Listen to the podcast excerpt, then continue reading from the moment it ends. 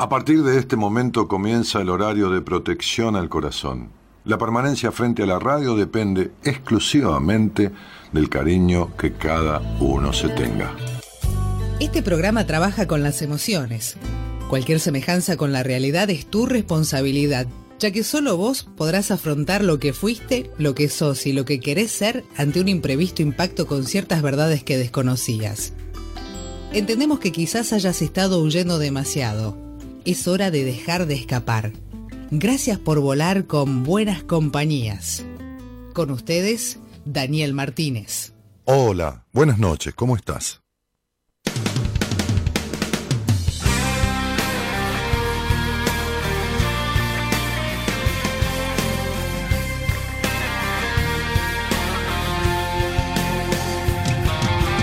vas a enojar con la vida a quien puedas culpar. Si ya no quedan más testigos, solo tu cara y el hastío, el humo y la oscuridad. Si las dudas te tienen atado y los sueños no llegan jamás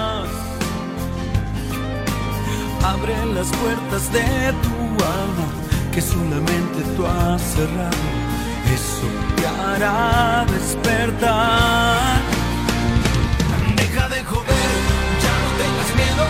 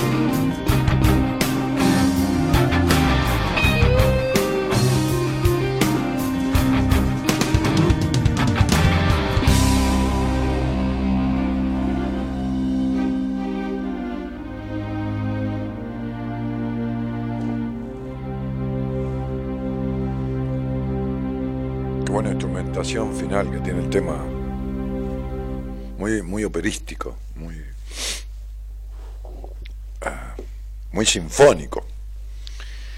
Eh, el otro día escuchaba, o miraba y escuchaba este, en, televisión un reportaje de un pibe, eh, un pibe, un pibe jovencito, veintipico de años. Este, y me llamó mucho la atención porque hemos hablado mucho de esta cuestión de lo emocional, lo vincular y lo físico y cómo afecta, y, y de hecho está demostrado en muchas charlas al aire. Este, hoy casualmente en una entrevista de primera vez una señora me hablaba de una dolencia en su pierna y que le han investigado de todas las maneras y no le encuentran absolutamente nada, fisiológicamente hablando. Pero emocionalmente hablando y, descubriendo lo que, le, lo, que le sucede y le sucedió toda su vida vincularmente y no tiene resuelto, evidentemente esa pierna y del lado que le dolía la- y en el momento que le duele estaba claro el mensaje. Eh, y entonces yo le pedí al señor Gonzalo Comito que me tipeara, que me tradujera, que me escribiera toda la, la declaración, la- la- el reportaje que este chico, este muchacho, un, jugador profesional, deportista profesional, había hecho. Y voy a leer.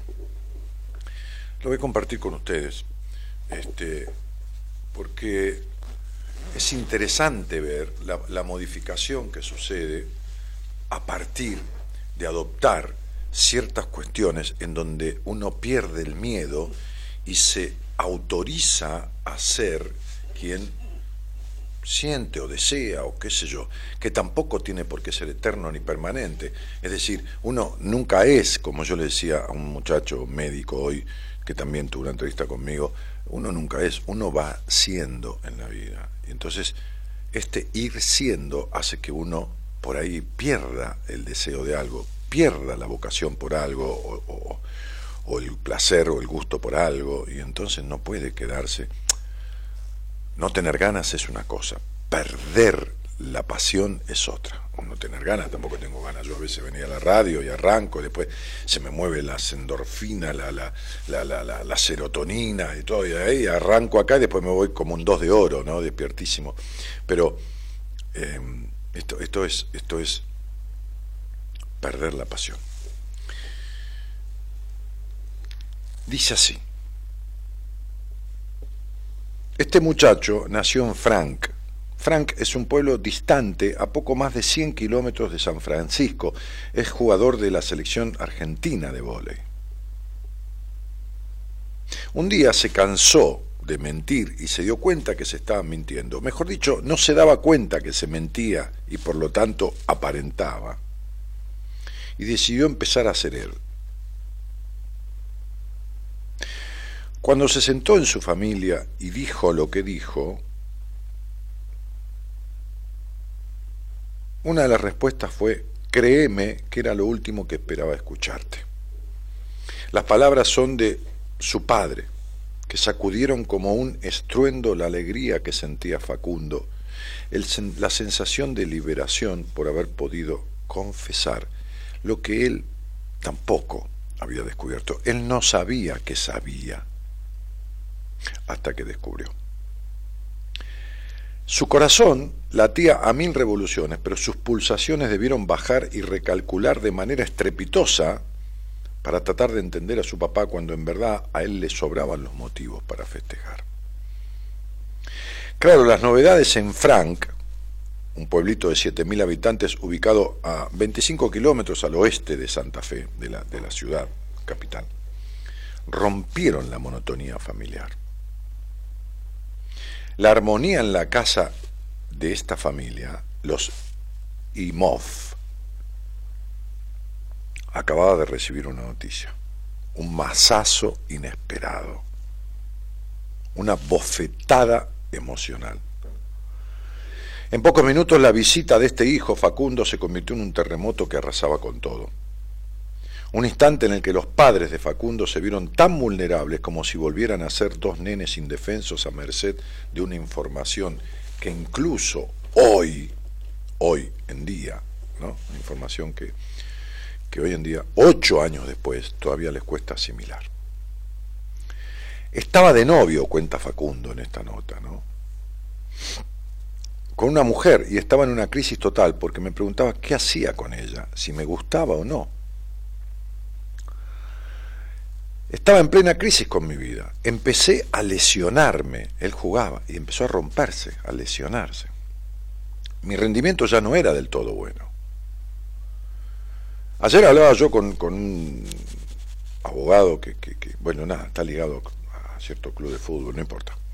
Y yo le decía que muchas veces cuando un jugador se rompe seguido, se rompe, se dice en la jerga, ¿no? Que la rodilla, que esto, que los meñicos, que acá, que allá. Muchas veces yo busco el nombre, la fecha de nacimiento, y rápidamente me surge por qué se está jodiendo, cuál es la rigidez que tiene ciertos aspectos emocionales, que esto que le influyen en su cuerpo. En este caso, él dice, empecé a lesionarme, mi rendimiento ya no era del todo bueno, sin integrar la selección mayor. Estaba en Villa María, Córdoba, donde me lesionaba mucho y con lesiones heavy, ya jodidas. Una hernia de disco a los 21 años, de la que casi me tengo que operar, después una fisura por estrés en la tibia, algo raro, y me termina de sacar de las canchas un slap en el hombro. O sea, se le dio vuelta el hombro en medio de un partido y le quedó dado vuelta. Pero lo raro fue que la lesión era en el brazo izquierdo y no el derecho, que es el del ataque. claro. Estamos hablando de volei, entonces él es derecho, el derecho del ataque. No tenía mucha lógica, como que me tuve que operar, dejé de jugar unos meses y ahí empiezo a preguntarme qué me estaba pasando más allá del volei. Increíble, ¿no? Como hay gente que se da cuenta, ¿no? Muchas veces yo veo un pibe, un pibe de veintipico años que me viene a preguntar, ¿qué me pasa, Dani? Que esto, que el otro. Y digo, puta madre, nene, si yo hubiera tenido tu, tu inteligencia, tu capacidad, a tu edad, hubiera podido resolver tantas cosas y tantos padecimientos que tuve después. Pero bueno, cada uno necesita lo que necesita. Este, y más allá del vole, dice, preguntarme qué me estaba pasando más allá del vole, dice él. Lejos de las canchas, Facundo se refugió, en la confianza y la intimidad con Ángeles, su mejor amiga, una gran amiga, a quien conoce desde los cinco años. Ángeles, por supuesto, se vistió de héroe y confidente, imprescindible, a partir de una pregunta que para ella en verdad tenía respuesta, una única respuesta. Le dijo, creo que lo tuyo puede estar relacionado con un tema de sexualidad. Y Facundo respondió, no, no puede ser. Y puso más gruesa la voz. Soy, soy macho, ¿por qué con tema de sexualidad? Entonces mi amiga Ángeles me sugirió abrir la cabeza, pensar y repensar. Ella es lesbiana y ya estaba en ese ambiente y veía lo que yo no podía ver.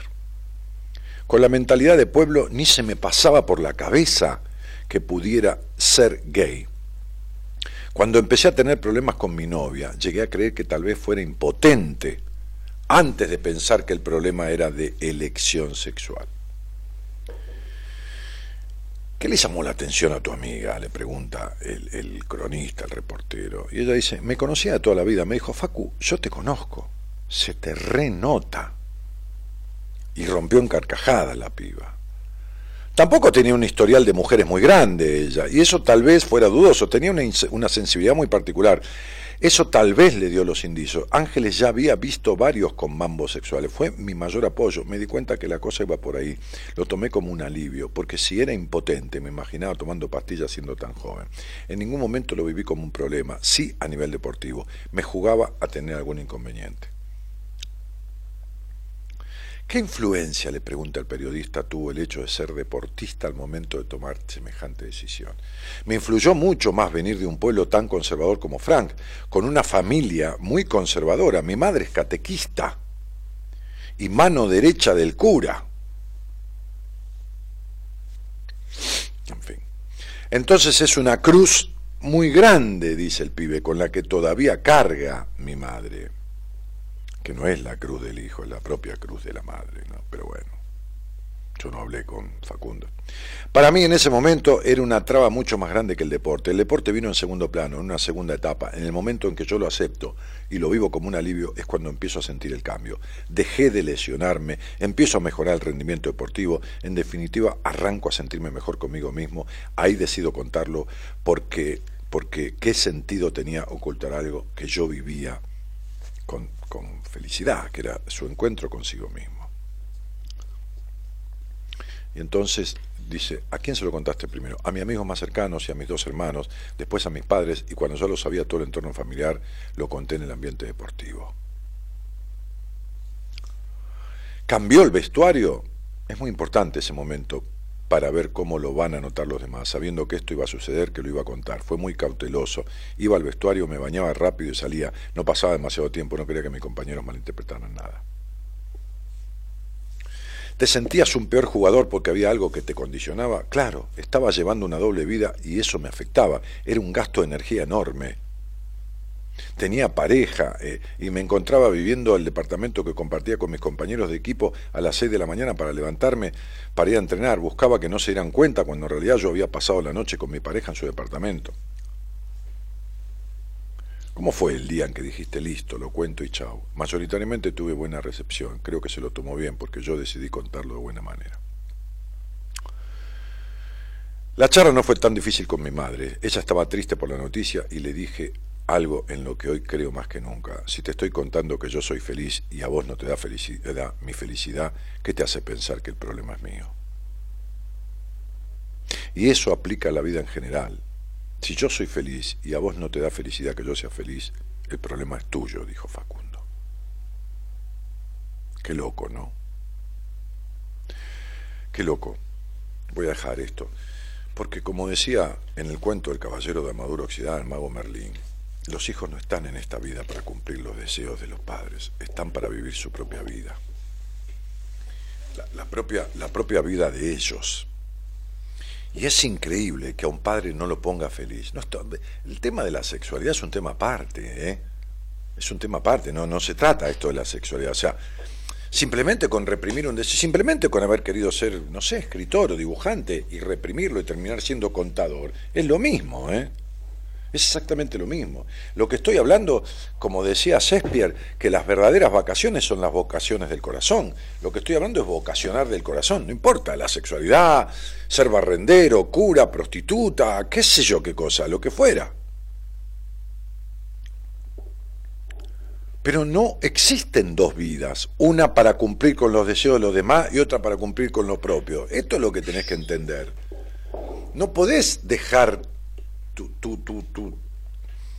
los impulsos de tu alma de lado para, para de alguna manera... Y este pibe fue el primero, pibe digo, es un chico jovencito, ahora 28, 29 años, bueno, fue el primer tipo dentro del ambiente deportivo del boile que confesó esta cuestión de la sexualidad. No es que tenía un antecedente él, pues bueno, Pedro ya lo hizo, entonces yo tomo ese modelo, no tuvo tanta resistencia. No, se bancó ser el pionero en decir, yo siento esto, chau, no jode a nadie con eso. Pero tuvo que pasar por el padre, el disgusto, la madre que se puso triste, que se angustió, que... Qué, qué, qué, qué bárbaro, ¿no? Como si el tipo hubiera dicho, quizás hubieran preferido que fuera ladrón. Te lo digo en serio, ¿no? Hubieran preferido que fuera ladrón. Estoy seguro que si yo le digo al viejo ese Imov, preferirías que tu hijo fuera ladrón antes que puto, porque para él es puto. Hubiera dicho que sí. Estoy seguro que me diría que sí.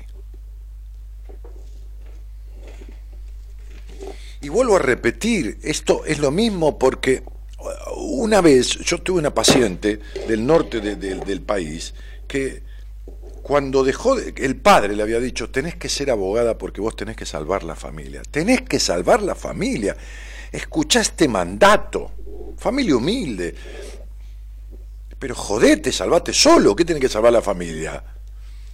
La hija no es Jesús que viene a multiplicar los panes y a salvar a la, qué sé yo a quién. Entonces estamos todos en pedo con esta cuestión. Resulta que la piba, que tenía vocación de, profesora de danzas, medio estudiando abogacía y medio dejando, se pone a estudiar profesorado de danza. No a bailar un sábado a la noche en un boliche, que está bien si lo hace. No, a estudiar el profesorado de danzas. Cuando se recibió, que estudió danzas, no una danza, danzas, y tanto bailaba folclore y podían ser folclore como árabe. Me acuerdo de este caso, fue hace como cuatro años. El padre no fue. No fue a ver su, su diplomatura, su, su colación de grado, su... no fue.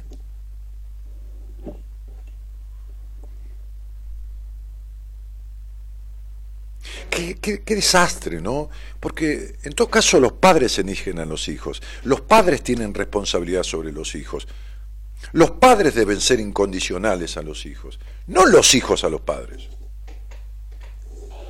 Porque, como digo siempre, uno no debe haber nacido, es decir, no, no debe quiere decir que no tiene deuda por porque no lo pidió, y uno no debe lo que no pidió. Tampoco le adeuda a nadie el que le hayan limpiado el culo mandado al colegio, porque uno no lo pidió, y tampoco uno eligió esa familia. Entonces, la familia lo eligió a uno. Para después decirle, como escucho yo, leía hoy de una paciente, no tendrías que haber nacido. Tendría que haberte abortado. ¿Para qué mierda te tuve? Entonces digo, los hijos viven al revés.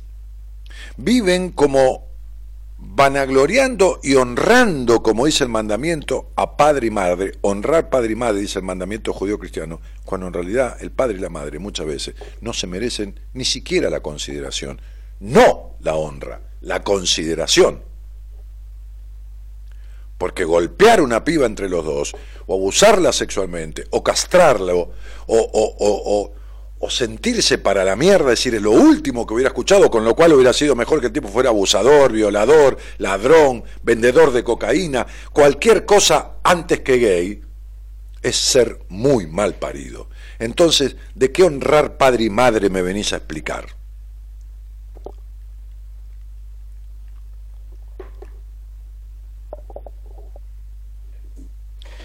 Y si los padres se comportan medianamente con cierta dignidad con uno, por supuesto con errores, gracias a Dios, si no la vida no tendría sentido, no, no, no hay nada que resolver, ni aprender, ni arreglar, me vino todo hecho, me muero, a los 10 años, chao, listo, no tengo ningún conflicto ni nada, nada, nada, listo, chao. Soy un alma etérea que vino a engendrar un tiempito y me morí, casi un ángel, listo, la próxima reencarnación vengo en ángel. No, entonces sería, si se portaron con dignidad, asumiendo esa responsabilidad de haber traído un hijo al mundo, un ser humano al mundo, entonces uno, por supuesto que humanamente, acompaña a sus padres, como yo lo he hecho, hasta su muerte. Como pude, con los recursos que tuve, con los tiempos que pude dedicar. Me acuerdo que estaba en la radio y salía cagando a internar a mi vieja, o no venía, o la iba a internar y volvía y hacía el programa y después me iba. Y, y- una vez tenía internados a, los dos viejos y iba, me fui un rato a la clínica de uno a las 3 de la mañana cuando terminé el programa y de ahí me fui a las cuatro y media, 5 a la clínica del otro porque uno y otro no se soportaban verse, enfermos, y entonces mi mamá lo veía a mi papá con problemas y, en internación, y a mi vieja le subía la diabetes, qué sé yo, y había que internarla. No se bancaba ir a la clínica. Bueno, no importa, cuestiones de, internas, familiares y de, y de- y que cada uno puede con lo que puede. Y por supuesto, yo, esto fue hace unos años, había dejado de ser bastante pelotudo como era eh, hace 30 años, cuando no entendía un carajo de nada, solo entendía del poder y la figuración y toda esta cosa, y entonces había hecho terapia y, y podía comprender estas situaciones de mis viejos y acompañar de la mejor manera que pude y listo esta cuestión, pero porque yo sentí que era un merecimiento de ellos. Ahora, resignar la vida para cuidar a una madre conchuda. A ver si algún día te dice, te quiero mucho, que nunca te lo dijo y se lo dijo a tu hermana, la trató, tu hermana la trató para la mierda, ponele, ¿no? Porque el caso, o algunos están escuchando, lo saben. Tu hermano, tu hermano la trató siempre para la mierda, con indiferencia, tu hermano, y él le adoraba esto, lo otro, eh, él preguntaba por él, y por vos no preguntó un carajo que te quedaste a cuidar, estás en pedo. ¿Devolver qué? ¿De qué estamos hablando? Esta estúpida consideración de que debo la vida. Y entonces la vida no tiene precio. ¿Cuál es el único precio con que se puede pagar la vida? Con una vida. Por lo tanto, hay personas que sienten que deben la vida porque la manipulación es tan fuerte que dejan su vida de lado para pagar la vida que creen que deben, que el otro le dio y se la reclama. Y dice, así me tratás yo que te di la vida. Me debes la vida, pero ¿qué mierda me vas a deber si yo no te la pedí? ¿O vos te crees que vos estás escuchando del otro lado y me debes, si yo te regalo esta, qué sé yo, esta cosa, esta campera, me la debes? Si te la regalo, te la regalo. O este chaleco, bueno, no importa. Si te lo regalo no me debes nada. Entonces tenemos la cabeza explotada con pelotudeces y adoramos cuáles tótem o cuáles ídolos, ídolos, digo, no ídolos Luis Miguel o Ricky Martin, ídolos de la idolatría como dioses a quienes no se merecen una mierda muchas veces. ¿De qué estamos hablando?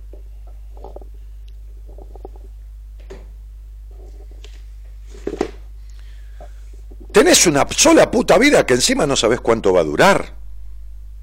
y te la gastás con la desconsideración, con la desconsideración por vos mismo, dando y rindiendo pleitesía a la desconsideración que tuvieron por vos. ¿De qué padre y qué madre me habla? Tu papá eyaculó en tu mamá.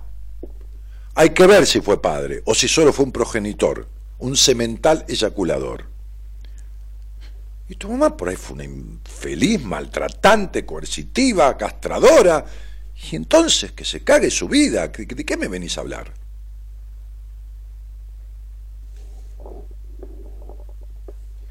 La vida es una cuestión de merecimientos, no de títulos. A ver si yo, con mi supuesto doctorado en psicología, o supuesto consultoría o supuesta conducción radial, con eso me siento en mi casa y viene, no sé, llueve café, como el tema de, Coso, de Juan. Llueve café y, leche de almendra y, media luna y las expensas quedan pagas. No, no es una cuestión de títulos. No alcanza. La paternidad no da ningún derecho y la maternidad tampoco. El ser progenitor no da derecho sobre nadie y mucho menos aquellos que son consecuencias de esa paternidad y maternidad, que son hijos, tienen obligación alguna con quien no lo merece. El padre y la madre son dos seres humanos más que circulan por esta tierra, como cualquiera a nivel registral figura uno, se compró una casa y dice hijo de, hija, hija de, nada más.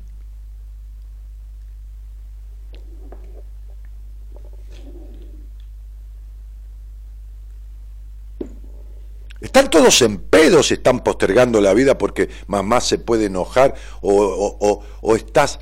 Están, están todos en pedo, alienados cerebralmente. En pedo, realmente.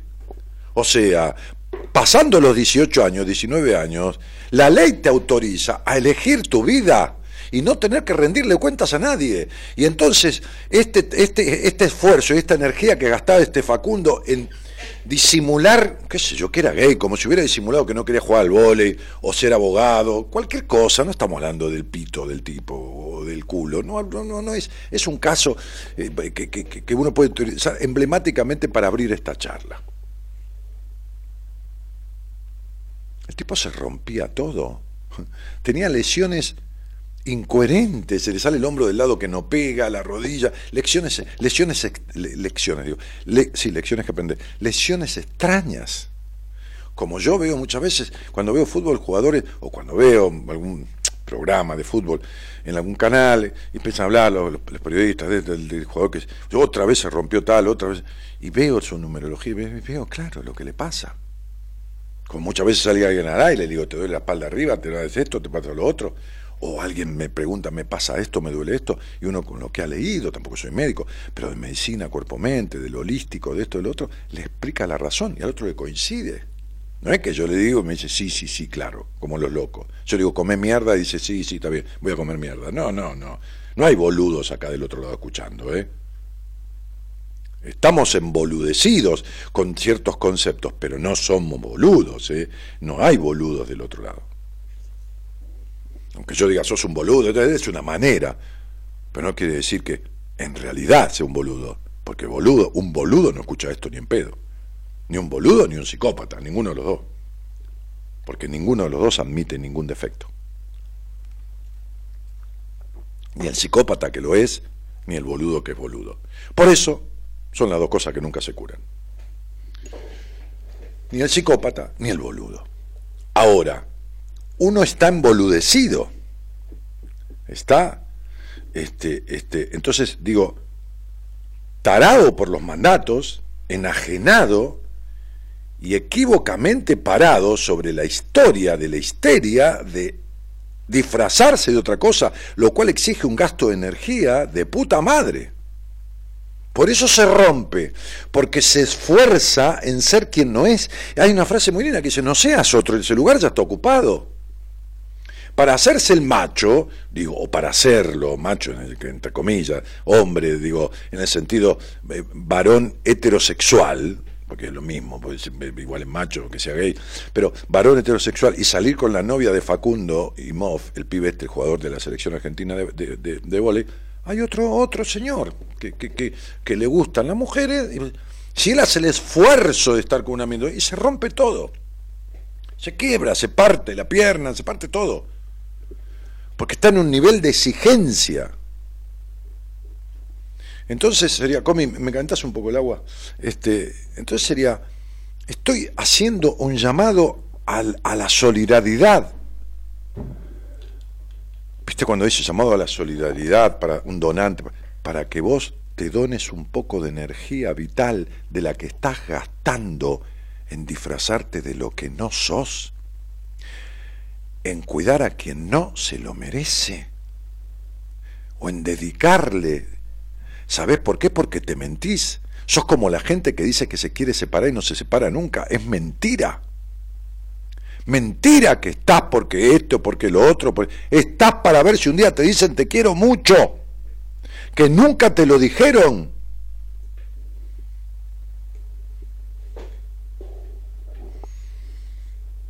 Entonces mucha gente me dice, no, yo ahora con mi viejo me llevo bien, no me pegaba muchísimo, pero ahora bueno, súper comprender, pero vos supiste comprender.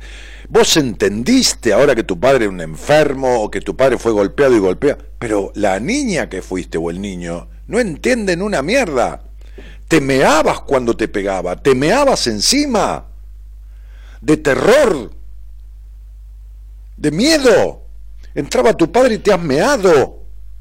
Esa niña tiene ese registro y vos creciste y abandonaste esa niña porque nunca le diste la libertad de las restricciones de esos golpes.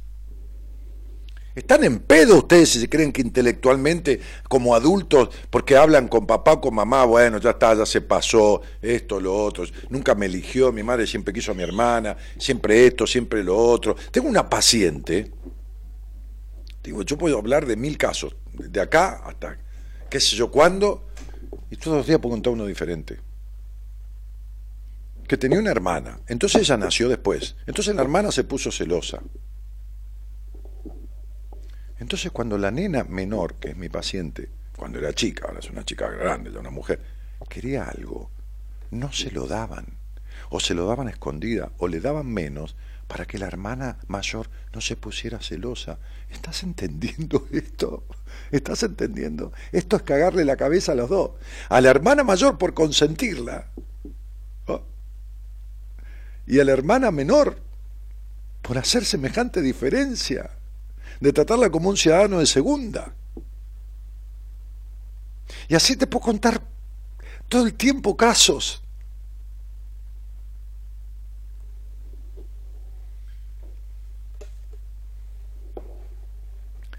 Y ella que tiene, qué sé yo, cerca de 40 años, hoy paga las consecuencias de eso porque nunca lo resolvió. Está bien, estamos trabajando para eso, evidente. Y ya está mejor. O menos peor. Porque mejor hubiera sido si estaba bien, entonces está mejor. No, está menos mal. Camino de estar bien para después estar mejor. Es imperdible la charla que tuve el lunes con esta mujer de Irlanda, esta otra chica de Irlanda, que, que, se tiró, el que quiera escucharla está en YouTube, está en, acá en el Facebook, en, todos lados. Imperdible. Tirarse de un, de un segundo piso para suicidarse a los 12 años, harta de ser golpeada por el padre. Irse de ahí, irse de la casa a los 16 y casarse en España con un tipo español, no importa, hubiera sido francés y lo mismo, que la cagó a palos cinco años. Salirse de ahí y meterse con otro tipo, que no la cagó a palos, que estuvo ocho o nueve años con él, que le decía, vos no servís para nada. Otro psicópata. Igual, el desprecio que le hacía el padre en la casa. No servís para nada, si no te agarro yo, ¿quién te va a agarrar? Esto, lo otro. Terminó gorda, inflada, dejada, sin maquillarse, sin nada. Puse la foto de ella como está ahora. Había hecho cinco años de terapia. Bah, qué sé yo, la mantuvo a flote, no sé. La salvó de suicidarse. No sé, pero no le arregló nada. Pues cuando llegó a mí estaba con ataque de pánico y hecho un despojo. Y como dijo ella, menos mal que me lo contó, porque yo exijo de los pacientes confidencia brutal de cualquier paso o decisión que vayan a tomar. Me importa un carajo si se come una hamburguesa o es vegetariano. Pero las cuestiones, le marqué el paso ayer a una paciente que tiene nueve años de terapia hecha para la mierda y le dije, vos no tomás ninguna decisión, ni con tu padre, ni con tu madre, ni de acompañarlo o no acompañarlo, si no la consultas conmigo.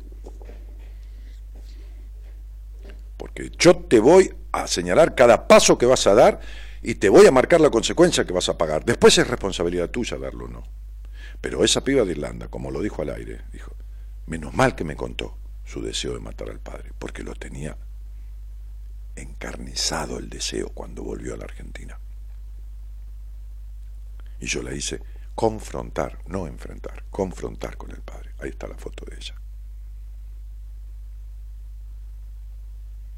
Que me habló mi vida por el WhatsApp y me dijo, Dani, después de la charla tuve recuerdos de chica que no recordaba y la verdad que me angustié, me entristecí. Le dije, le dije, me alegro mucho de que hayas recordado más cosas. Me alegro mucho. Me importa un carajo la tristeza o un rato de angustia. Si vinieron a la mente es porque había que sacarlas, dejar que sigan. No es una joda la vida pero mucho menos joda. Joda, sí, jode lo que quieras, digo, pero mucho menos joda, joda, digo, de no, de, de, de creer que uno la tira así como así. Son los vínculos. Y los vínculos originantes son absolutamente, en algunos casos, deformantes, transgresores, humilladores de la dignidad humana de ese ser que está ahí. ¿O no ves vos ¿O vos te crees que es un caso, un nenito de tres años violado o muerto por una nena violada de los tres años, dos años desgarrada, o esto, o lo otro, o el pibe que mataron el otro día, que resulta que la familia, la hermana dijo que tenía un maltrato terrible de la madrastra o del padrastro, y toma, con los genitales cortados. Eh, el hombre es un lobo para el hombre. ¿De qué honrar padre y madre me hablas? ¿De qué pelotudo mandamiento judeo-cristiano? En la vida las honras se merecen. Las honras se merecen. No son posesiones indeclinables. No son jubilaciones de diputados nacionales. No. Se merecen Tampoco estos pelotudos se merecen eso, que ahora creo que hay un cambio en que, no, se, no se pueden jubilar de por vida con la jubilación, no sé qué carajo hacen. Pero digo, me voy para otro lado, pero digo, las honras se merecen. El título de padre va paternalizar o maternalizar, es decir, gestar, no es suficiente para arrogarse el merecimiento de la condescendencia de un vástago durante todo el resto de la vida. Y si lo haces y el otro no se lo merece, pues entonces tu vida será inmerecida y vas a pasarla tan para el orto, tan para el orto en todo, que seguramente vos que estás del otro lado, así estás viviendo y sabes cómo lo estás pasando. Hacé con tu puta vida lo que quieras. Dale a quien no se merezca, sea padre, madre, hermano, tío, abuelo, lo que no se merece. Quítale a quien se merece o a vos mismo merecimientos diferentes. Pero no te quejes más por lo que no te sucede o por lo que te sucede para la mierda. No te quejes más.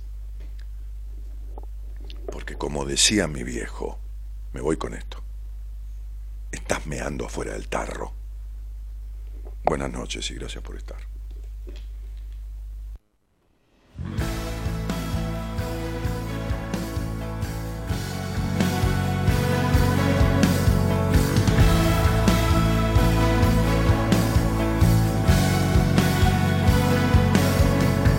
No puedo llevarte esta vez. Tengo un equipaje pesado Yo hice un juramento de fe y de a poco quedará a un lado. Pero podría llevarte si me das tu hombro. Descanso batallas las que a veces lloro. Si no hablaras tanto, tal vez me escucharas, sintieras que estoy tan cansada. Pero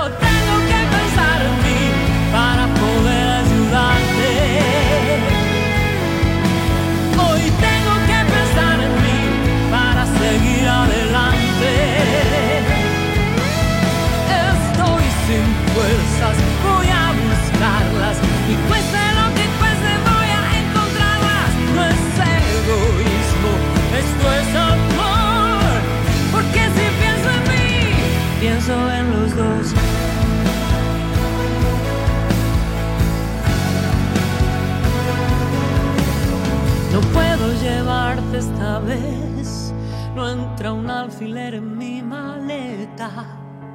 Hay cosas que no me perdoné, llevo dudas, sueños rotos y una pena. Pero podría llevarte si me das la mano, sentir que mi paso es más fuerte a tu lado. Si pudieras darme calma y entender que el amor salva, si te vieras en el fondo de mi alma. Pero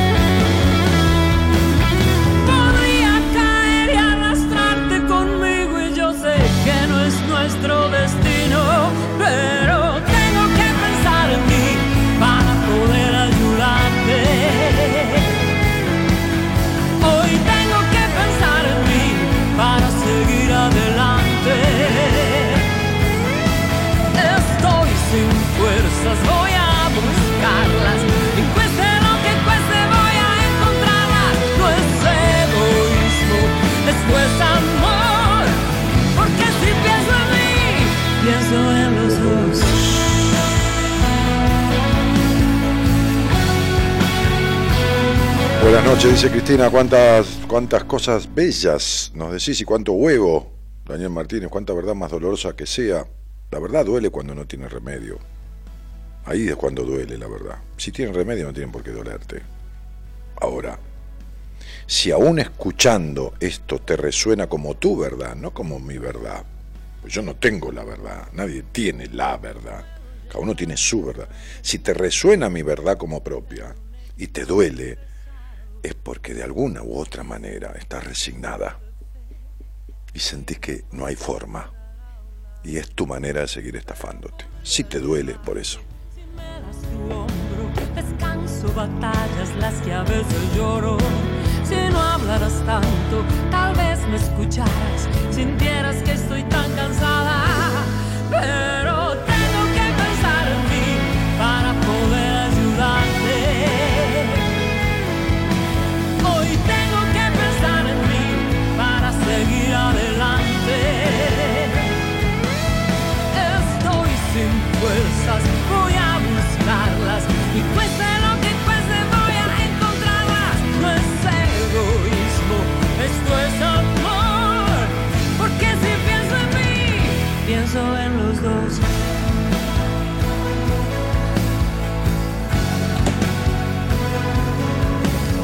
No puedo llevarte esta vez, no entra un alfiler en mi maleta. Hay cosas que no me perdoné, llevo dudas, sueños rotos y una pena. Pero podría llevarte si me das la mano, sentir que mi paso es más fuerte a tu lado. Si pudieras darme calma y entender que el amor salva, si te vieras en el fondo de mi alma. Pero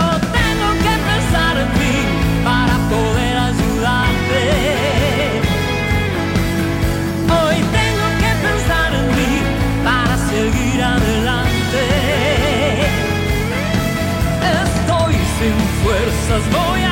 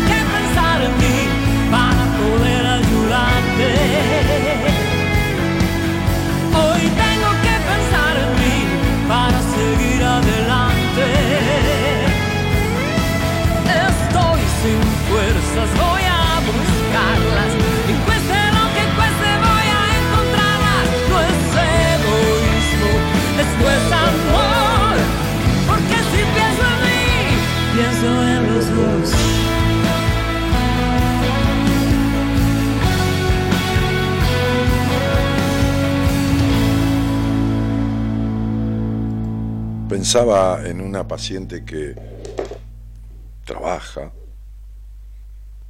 produce por lo menos lo que consume,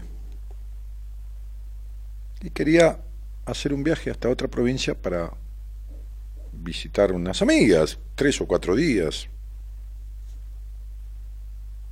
Mi marido, no están casados, pero es lo mismo, viven en pareja, le dijo, vos sos una mujer que vive en pareja, eso es de puta.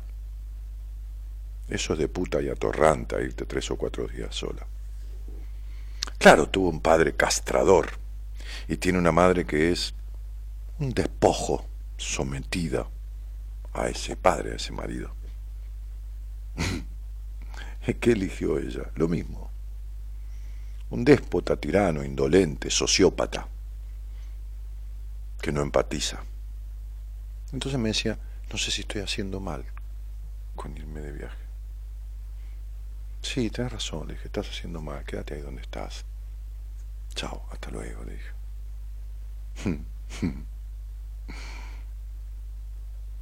Eso es de puta de mierda. Atorranta. No tiene 80 años, ¿eh? No nació en 1920. Tiene 30. Es de ahora. El pelotudo hijo de puta con el que está también es de ahora. Un pobre pelotudo. Como abundan, ¿eh? Como abundan. Porque esto del patriarcado y esto del machirulo, del macho y toda esta pelotudez que inventan algunas minas que no tienen huevo para hacer lo que quieren en la vida y necesitan insultar a los tipos que son unos pelotudos, lejos de ser machistas. Como decía un reportero, un cronista, hoy le mandé a mis pacientes a una chica española que dice, porque el patriarcado, porque esto y que sepa. No, que los hombres hacen lo que quieren. Entonces el tipo le dijo, ¿qué te prohíbe la ley que a mí me permite?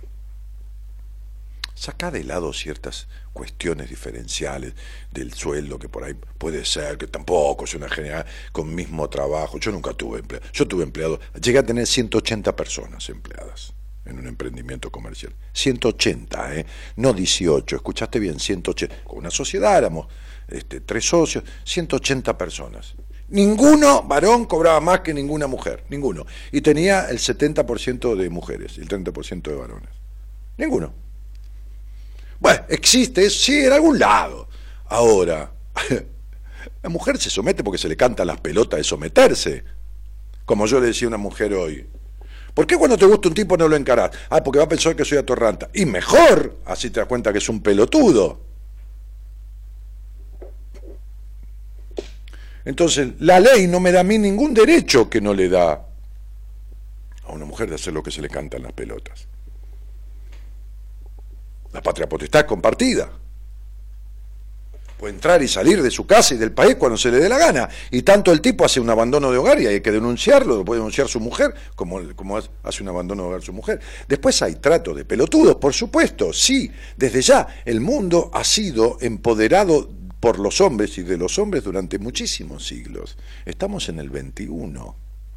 Claro que hay mujeres en Oriente a las que le cortan el clítoris. Claro que sí qué sé yo, llega a tener sexo con el marido, la cuelga, la pone en boca abajo en una pileta, sin duda, por supuesto que hay esas cosas, pero hay otros lugares donde eso no existe. No existe.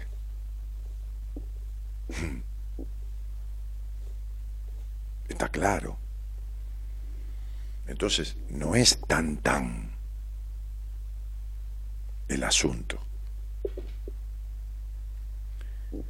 Hay un poco de una cosa, pero hay mucho del resguardo so pretexto de cierta dominación, porque no están los huevos, o mejor dicho, los ovarios, para hacer lo que se te cante en las pelotas, nena. ¿Está claro? Y cagarte en lo que piensen los demás. Vos podés mear en una vereda al lado de un árbol, igual que puedo hacerlo yo. Nadie te lo prohíbe. Si te sentís cómodo en hacerlo, es un problema tuyo. Claro que es más propio de los varones. Por supuesto, sin duda. Pero nadie te lo prohíbe. Vos podés. ¿Queda mal? Sí, en los dos queda mal, por supuesto. Pero podés hacerlo. Vos podés acercarte a mi mesa a sacarme a bailar, pero sabés que te tenés que aguantar que yo te diga que no. Y entonces igualdad de las pelotas. ¿Entendés? Vos podés, podés invitarme a bailar. Podés, bailás y yo te digo, no. Mm. Entonces perdés el no, de la cual vos sos dueña. Entonces, donde te conviene, tenemos que ser iguales. Y donde no te conviene, tenemos que ser desiguales. Vos podés abrirme la puerta para que yo pase, ¿eh? Y también podés romper el sobrecito de, azúcar o de edulcorante y, y, tirármelo en el café y batírmelo y, y revolverlo. También podés abrirme la puerta del auto, no hay ningún problema. Digo, no, tenemos sagradas diferencias que hay que cuidarlas porque hacen a la masculinidad y a la feminidad. Ahora, nadie es dueño de nadie. Y cuando una mina, el tipo le dice, sos una puta atorranta, porque eso, estar viviendo con un hombre, irte cuatro días solas de puta atorranta y tiene veintipico de años, está enfermo el tipo y está muy mal ella. Muy mal. Muy mal. Y se banca y labura. No sé si no gana más que el marido. De estas cosas veo todos los días. Ese sometimiento al padre, a la madre, es el sometimiento que se continúa en el marido. Entonces no hay autonomía, igual que los tipos que son sometidos a las mujeres. A ver si se creen que esto es una cuestión de... No, uno cada... No, sí, hay menos. Hay menos, pero hay un montón ¿eh? de boludos sometidos a sus mujeres. Igual que de boludas sometidas a las mujeres, porque nadie tiene que tener preeminencia sobre nadie, ninguno tiene que ser sometido de nadie. Pero está lleno de pelotudos sometidos que no tienen huevo y que las minas se sienten para el orto con esta clase de boludos, por supuesto. Y también está lleno de boludas sometidas y los dos son infelices. Entonces lo que falta es la dignidad de persona ser humano es cualquiera. Con saber hablar, limpiarse el culo, ya uno es un ser humano. Deja de ser un animal humano como un perro que se me caga encima y se transforma en un ser humano. Ser persona es lo jodido en la vida. Ahí está lo difícil, que es lo que yo explico muy claramente en las entrevistas a quien haga falta explicárselo. Convertirse en persona, porque si solo sos lo que tus padres hicieron. No, yo aparte estudié, ¿qué importa eso? ¿Qué importa los títulos? ¿Importa un carajo? Eso es lo que haces, no lo que sos. Lo que importa es lo que sos. ¿Quién carajo sos? ¿Quién sos? A ver, decí quién sos. No el nombre, no la profesión, no la esposa de, no el marido de. ¿Quién sos? Ah, cagaste, ¿viste qué preguntita?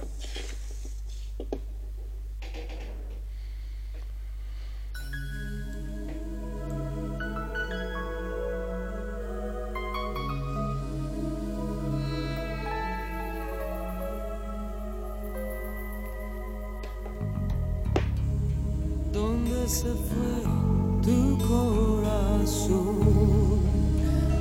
¿En qué puerto se durmió? Sin fe, sin amor, sin comprender. ¿Dónde quedó tu juventud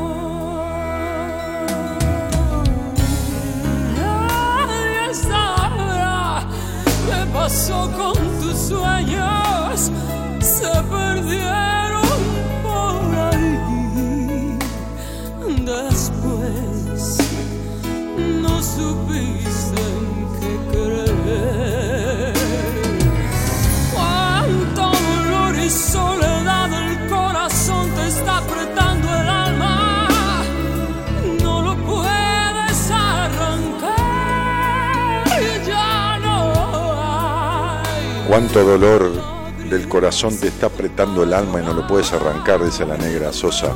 Patricia.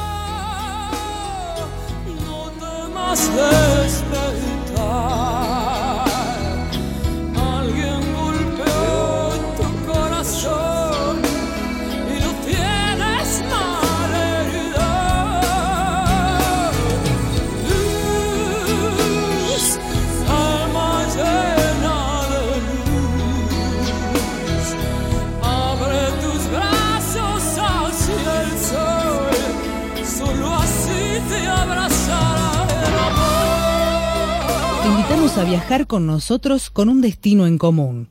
Descubrir lo que te está haciendo mal.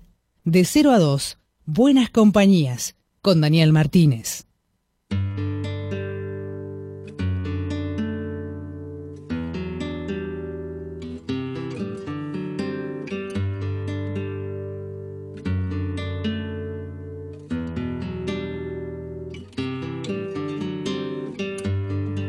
Bendito el lugar y el motivo de estar ahí. Bendita la coincidencia. Bendito el reloj. Bendito el lugar y el motivo de estar ahí. Bendita la coincidencia de tener la posibilidad de vivir esta bendita vida. Presencia. Porque tu presencia es una maravilla en este mundo.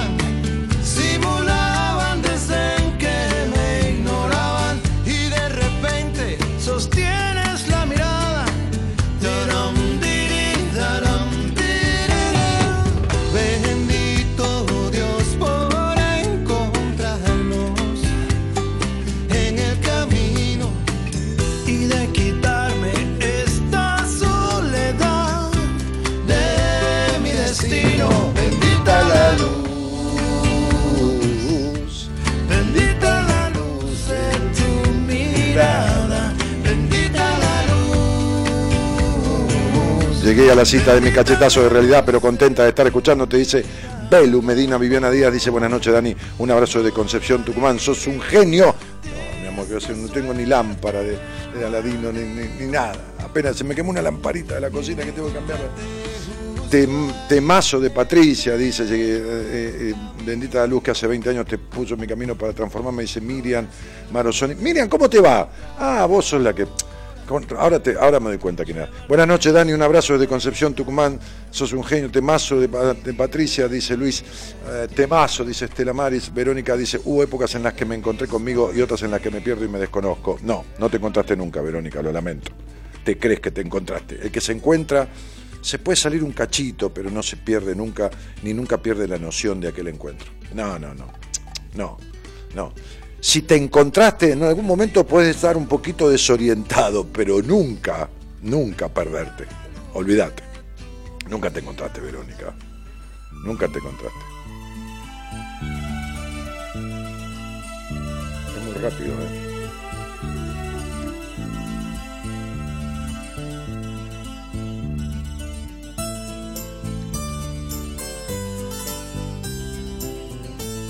Más lento. Busca uno más lento. Este, este no me gusta. Yo leo mientras. Mm, na, na, na, na. Buenas noches, Dani. Un abrazo de Concepción, Tucumán. Ah, ya lo leí. Verónica Laura Romina Capdevila. Ay, se me escapó. Se me escapó Capdevila. Tenés el apellido de un conocido. Eh, Laura Romina Capdevila. Ahí voy con esto. Espera un poquito. No te tengo, no te tengo. Tengo que pensar en mí para seguir adelante. Te quiero, Dani, dice Alejandra. Eh, la turquita que aplaude. Marcina- mm, Sancinetti dice, abundan, Dani, hay un caso en un edificio donde vivo, tremendo, no sé, de, algunas cosas que. Lara Romina, Lara Romina Cadereza, buenas noches, Dani, cariños desde Tucumán.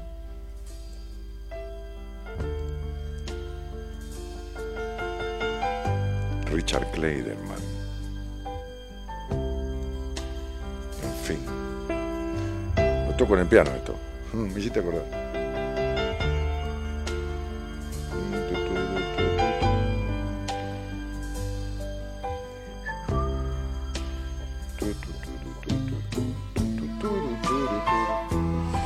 Dice así, para vos, que das vueltas y das vueltas alrededor de lo mismo, y que de alguna u otra forma, con mil justificativos que son solo pretextos, crees que no podés, crees que no debes, crees que no corresponde, crees que tenés que guardarte el deseo para priorizar el ajeno. Para vos, dice Benedetti, no te rindas. Aún estás a tiempo de alcanzar y comenzar de nuevo. Aceptar tus sombras, enterrar tus miedos, liberar el lastre y retomar el vuelo. No te rindas, que la vida, la vida es eso, continuar el viaje, perseguir tus sueños, destrabar el tiempo, correr los escombros y destapar el cielo. No te rindas, por favor, no cedas. Aunque el frío queme, aunque el miedo muerda, aunque el sol se esconda y se calle el viento, aún hay fuego en tu alma, aún hay vida en tus sueños. Porque la vida es tuya y tuyo también el deseo, porque lo has querido y porque te quiero. Porque existe el vino y el amor, es cierto, porque no hay heridas que no cure el tiempo. Abrir las puertas, quitar los cerrojos, abandonar las murallas que te protegieron y que todavía te cierran. Vivir la vida y aceptar el reto, recuperar la risa, ensayar el canto, bajar la guardia y extender las manos, desplegar las alas e intentar de nuevo, celebrar la vida y retomar los cielos.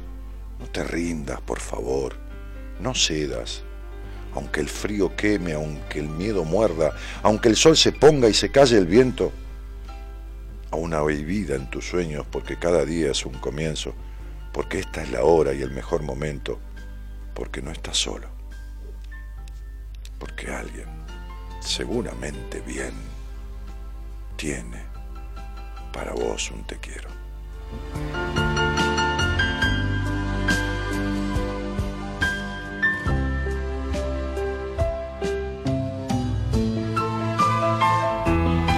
No te rindas se llama este poema que Mario Benedetti alguna vez escribió. Perdón Mario por agregarle alguna cosita, alguna frase en el medio.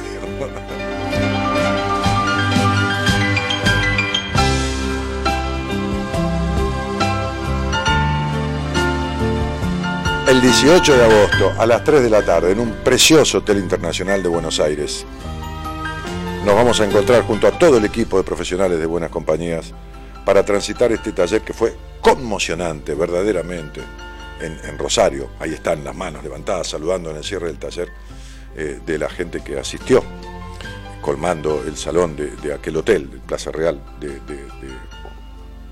Rosario, donde alguna vez en el Congreso Internacional de la Lengua supieron alojarse en un principio los reyes de España. Este, hace unos años, 10, 12 años atrás, no recuerdo. Ahora en el Meliá, ¿eh? una cadena preciosa internacional de hoteles, este, en, el- en- la sede de Buenos Aires, en un salón espectacular, con un coffee break riquísimo, para tomar algo entre medio del taller, unos minutos. Vamos a juntarnos para hacer esta cita con tu vida. Un taller amoroso, un taller que tiene que ver con descubrir, sin obligación de nada, ni de hablar, ni de decir, vivenciar, ¿no? No es una clase, no es un discurso, no es un tomar apuntes, no, nada de eso. Seis horas, diversas, seis horas de, de cómo es la vida, de emoción, de perdón del niño interior, de reírnos, de sonreírnos, de, de, de, de, disfrute.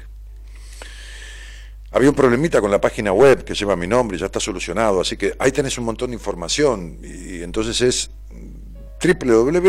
www.danielmartinez.com.ar. Tan fácil, danielmartinez.com.ar. Entra en la página y está toda la info del, del- taller y, cómo sacar la entrada. Ahí mismo haces clic ahí y te vas a, qué sé yo, qué sistema, que no sé, que te saca eso lo manejó todo Marita.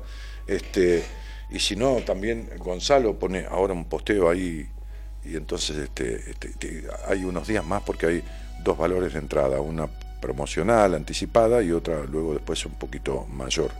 Eh, este, pero bueno, nada, eh, nos juntamos ahí para hacer un laburo que, que quienes lo vivieron en Rosario, el otro día salió alguien al aire diciendo, este, realmente fue sensacional. No, no, no, nos encantó a todo el equipo y a la gente que participó. Una cita con tu vida a las 3 de la tarde del domingo 18. Hay gente que, como Marita logró un acuerdo con el hotel de un 50% de descuento sobre la tarifa plana del hotel, hay gente que viene desde alguna provincia eh, o alguna localidad y se queda a dormir el domingo ahí y va a pagar la habitación, tiene que por supuesto sacar la entrada de hotel, hablar con Marita, qué sé yo, no sé cómo es el mecanismo, pero algo así, este, da- sacar la entrada del, del taller. Para la gente que viene a ese taller, el hotel le da una tarifa promocional, que fue parte de la negociación que hizo Marita, eh, del 50%, y se queda en un hotel internacional de 5 estrellas por el valor de cualquier hotel 3 estrellas de Buenos Aires. Entonces, nada, lo aviso porque es un beneficio para ustedes, para quien quiera aprovecharlo. ¿eh? Fenómeno Marita, que están todos los detalles. Este, ah, esa es la portada de la página web. Ahí tienen una solapa que dice talleres, la solapa que dice seminario y muestra un montón de cosas. El próximo va a ser para la primavera, el próximo seminario. Este, tienen fotos nuestras del equipo, qué eh, dice entrevistas y haces clic y mandas un mail para tener una entrevista conmigo. Bueno, nada, esa es la página web www.danielmartinez.com.ar. Y ahí tenés todos los indicios también para, para entrar en el Instagram, ¿no? Que estamos llegando a. Hay 70.000 personas en Facebook y hace poco que empezamos en Instagram y, ya somos 7.000 en el Instagram. Casi. Faltan 50 o 40 o 60 ade- adhesiones para llegar a 7.000 personas.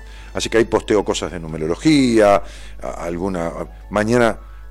hoy, hoy grabé, eh, fui a cenar con mi mujer este, y ahí grabamos cuatro minutos y pico hablando de los celos y una categorización de cinco antojadizas divisiones que hago sobre los celos, así que seguramente mañana este, ella y sus socias que manejan las redes sociales se dedican a eso, este, no solo de, de buenas compañías, sino de, de, de otros, de otras cosas, este, o personas o, o empresas, este, va, va a postear eso sobre los, los, los, los celos ahí en el Instagram. Entra ahí, este, arroba danielmartinez.ok, ese es mi Instagram, arroba danielmartinez.ok.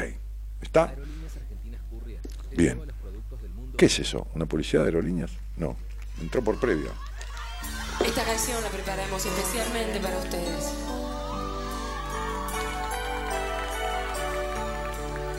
Qué galán, dice alguien acá por la foto del coso. Uy, estoy todo arrugado ahí, más arrugado de lo que soy en verdad. En la foto esa, ¿viste qué, qué arrugas que tengo? ¿Qué Carmela, boludo? No, era el día la foto, qué sé yo, no tengo Carmela, yo no me teñí nunca el pelo.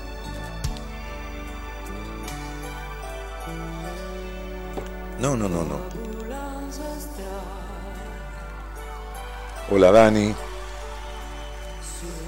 Dice Elizabeth, ¿qué haces Eli? ¿Cómo te va, cielo? Hoy estás con Patricia Sosa, ¿no? Ah, esa foto. No.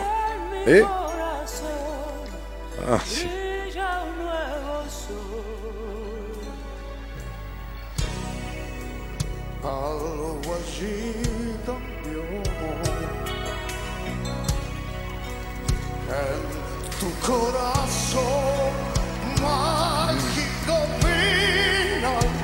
Anita que dice buenas noches Dani, abrazo. Y Verónica GR dice Dani, desde Jujuy siguiéndote un gran tema, el de esta noche estuve de algún modo sometida a un amor no por maltrato ni físico ni verbal, sino porque le di miles de oportunidades aún después de sus mentiras y cuando se terminó quedé con miedo, pero aún no consigo la respuesta del por qué.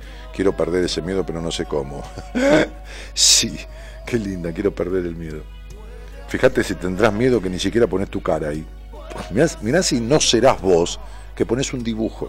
O sea, como si estuvieras dibujada en la vida, Verónica. El miedo no se pierde, no lo superás sola si es tan patológico que te sigue. Miles de oportunidades a quien te estafó, te mintió, te, maltrató en la desconsideración. Es desconsiderarte vos misma. No te das ni una oportunidad a vos porque no te sentás con un terapeuta a solucionar esto y le diste miles de oportunidades a un estafador emocional. ¿eh? Este, y no lo digo por atorrante, que tampoco, lo digo por pelotudo, ¿entendés? Así que estuviste rogándole y mendigando, siendo una mendiga de amor de un pobre pelotudo, que ni siquiera supo mentir bien. Mira vos, no digo que haga falta mentir, pero ya que mentí, mentí bien, como los que chorean. No hay que robar, pero si robás, hijo de puta, roba bien, no dejes todo lo dedo pegado, no tiré bolso por la ventana, y de este gobierno, del anterior, de quien carajo sea, ¿me entendés? O sea, están todos locos pero la cagada son los que se lo permiten, ¿eh? Vos se lo permitiste al boludo ese miles de oportunidades. Vos son las que te crees, te sentís tan poca cosa que tenés que arrastrarte con tal de que te den una migaja de consideración. Y después querés arreglarlo sola, flaca. Déjate de joder.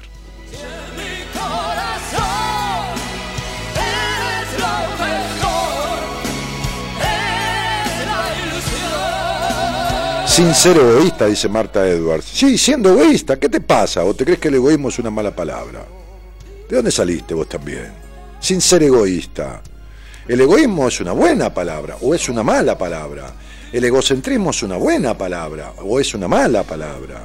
El narcisismo es una buena palabra, pero cuando es patológico es una mala palabra. ¿Entendés? Perseguirse un poco también es sano, porque si no uno vive haciendo cagada, pero ser un paranoico es una cagada, ¿entendés? Entonces, tomarse una copa de vino está bueno, pero tomarse tres botellas es una cagada. Entonces, ¿por qué no vas a ser egoísta? No, Marta, no, todavía no superaste la falta de habilitación que en tu infancia tu padre jamás te dio, ni te conozco, y mira cómo te conozco.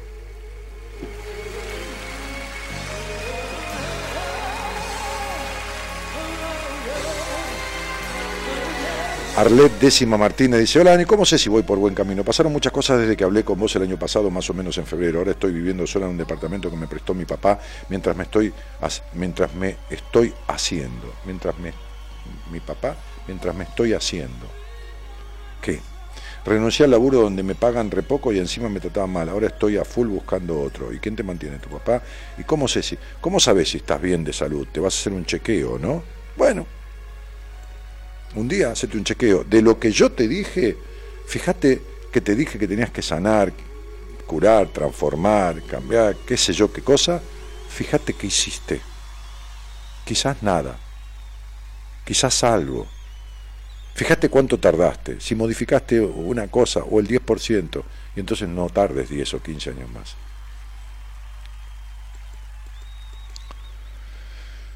Eh, Hola, buenas noches. Hola, buenas noches, Dani. ¿Cómo estás? Bien, Bueno, estoy. que no es poco. Ah, va, me pide el señor operador Gerardo Subirana que hables más alto o, o con más potencia o más, Más cerca alto. o más cerca del teléfono. Sí, estoy acá con el teléfono Ahora- en, en- ahora en está- el oído, ahora no está- tengo manos libres, nada. No, para mí ahora está perfecto. No tengo radio. no tengo nada. No tengo luz, no tengo agua, no tengo nada. Che, ¿de dónde eres? ¿De dónde eres? Eh, yo soy de Jujuy, pero vivo hace cinco años en Salta Capital. Ajá. ¿Con quién? Eh, sola, alquilo compartiendo con dos chicas más, pero sola en mi habitación. Me vine con mi hermana, pero ella vive aparte. Ajá. ¿Y, y buenas compañías desde cuándo? Y más o menos, que ahora estaba haciendo memoria, yo creo que te escuché más o menos hace unos 10 u 8 años Ajá. y te escuché unos años, un par de años. Después dejé y ahora volví Mira, por el Face que que tengo Ah. y escucho. che, cielo, este, ¿y cómo estás con respecto a 10 años atrás? Por ejemplo, estas desilusiones que tenías siempre en los amores hace 10 años, digo, ¿las seguís teniendo? Eh, no, creo que no, ahora estoy más eh, con otras cosas, más personales. Es como que el amor no, como que ya no lo quiero, digamos. Ah, ah, o sea, te encanta el- el- el- la, la torta de chocolate, pero como eh, no tenías medida al comerla y, y te hacía daño, en vez de aprender a manejarte con el chocolate, dejaste de comerlo y te privás del, del- del gusto. ¿Y qué vas a hacer si un día te das vuelta? Te das vuelta en una parada de colectivo y hay un tipo ahí y te enamoraste, porque estas cosas no se pueden manejar. ¿Cómo vas a hacer para, ojalá. pero ¿cómo vas a hacer para evitar las decepciones que tenías? Y que posiblemente es factible que si no sanaste esta cuestión vuelvas a tenerlas, ¿no? Porque si uno sigue siendo el mismo, lo que va a pasar es lo mismo. Porque lo que estás haciendo es barrer abajo la alfombra. Bueno, dejemos eso, porque a lo mejor no es el tema que te trae. Y entonces decime qué tema te trae a- Claro. a, la charla. Claro, sí, mejor dejémoslo. Sí, mejor dejamos. Co- Y bueno, y con respecto a eso, ya yo tengo 29 años Sí, y digo sé. que ojalá algún día yo me enamore Mm, de verdad, mm. porque creo que hasta ahora nunca me enamoré de, de alguien. No, no viví lo que es el amor de pareja, Porque, no, sí, no lo porque- viví, no lo conozco todavía. Porque Salomé siempre idealizaste. ¿Y por qué no, Sí, se, y por sí, qué no se puede? eh, claro, siempre esperaste un príncipe azul y como no existe, siempre le pones al tipo cosas que no tiene para decepcionarte y seguir buscando y que no haya entrega y, y- y- y seguir con esta desorientación que tenés en algunos aspectos de la vida. Como si, como si no supieras por ahí quién sos o, o qué querés. ¿Qué has hecho artísticamente o creativamente en tu vida? Porque tenés, tenés mucha capacidad dentro de lo, lo creativo, lo artístico. No digo cantar y bailar. eh, lo creativo puede ser, no sé, eh, de ser decorador o diseñador o lo que fuera, ¿no? ¿Qué has hecho de eso? ¿Nada? No, nada. Y, Mm. a, y a lo que me trae a hablar con vos es este, que hace unos años yo me siento deprimida, Claro. como que no no tengo no tengo un propósito, Claro. no sé qué quiero, no sé qué me E- gusta. Esto es lo que te estoy diciendo, por no eso no puedes enamorarte, no podés nada porque no sabes quién sos, te dije. ¿Entendés? No, Estás no, perdida, estás- sé quién soy. Estás am- amorosamente, Sí, digo, perdida. perdida en la vida. Sí, estoy perdida. No sé qué quiero, no sé qué me gusta. Intenté estudiar varias veces, No, dejas nunca todo, termino la carrera. todo por el medio, sí, sí, dejas todo por el medio en un cuarto, en- porque no hay pasión en tu vida, Na- na- nada te apasiona. No, y no lo conozco y no sé qué, por dónde empezar, por dónde ir, qué me gustaría, no, no sé. No, no, no, no, esto, esto no se trata de, de un plano como buscando un tesoro. Esto se trata de una transformación y esto no, mirá Ruth, este, si vos me conocés, vos sabés que yo no digo las cosas por decir o por nada o buscando nada. Esto, esto se arregla y con alguien que te sientes y sepa de qué se trata, porque acá, desde lo lúdico hasta la necesidad de aprobación, hasta tu intimidad, hasta todo está mal en tu vida. Todo, todo, ¿eh? Yo no necesito más que escuchar un poquito y mirar un poquito el papelito de tu nombre para darme cuenta. Entonces todo está mal en tu vida. Ahora, eso de que de alguna manera siempre caes parada en cuanto a que haces poco y lo necesario siempre aparece, ya sea un baño agua caliente, una cama y una comida, te va a durar toda la vida, pero vas a vivir para la mierda, porque esta melancolía que tenés, que no te va a faltar nada de lo económico básico, eso, eso no sé si lo sabes, pero te darás cuenta cuando te lo digo.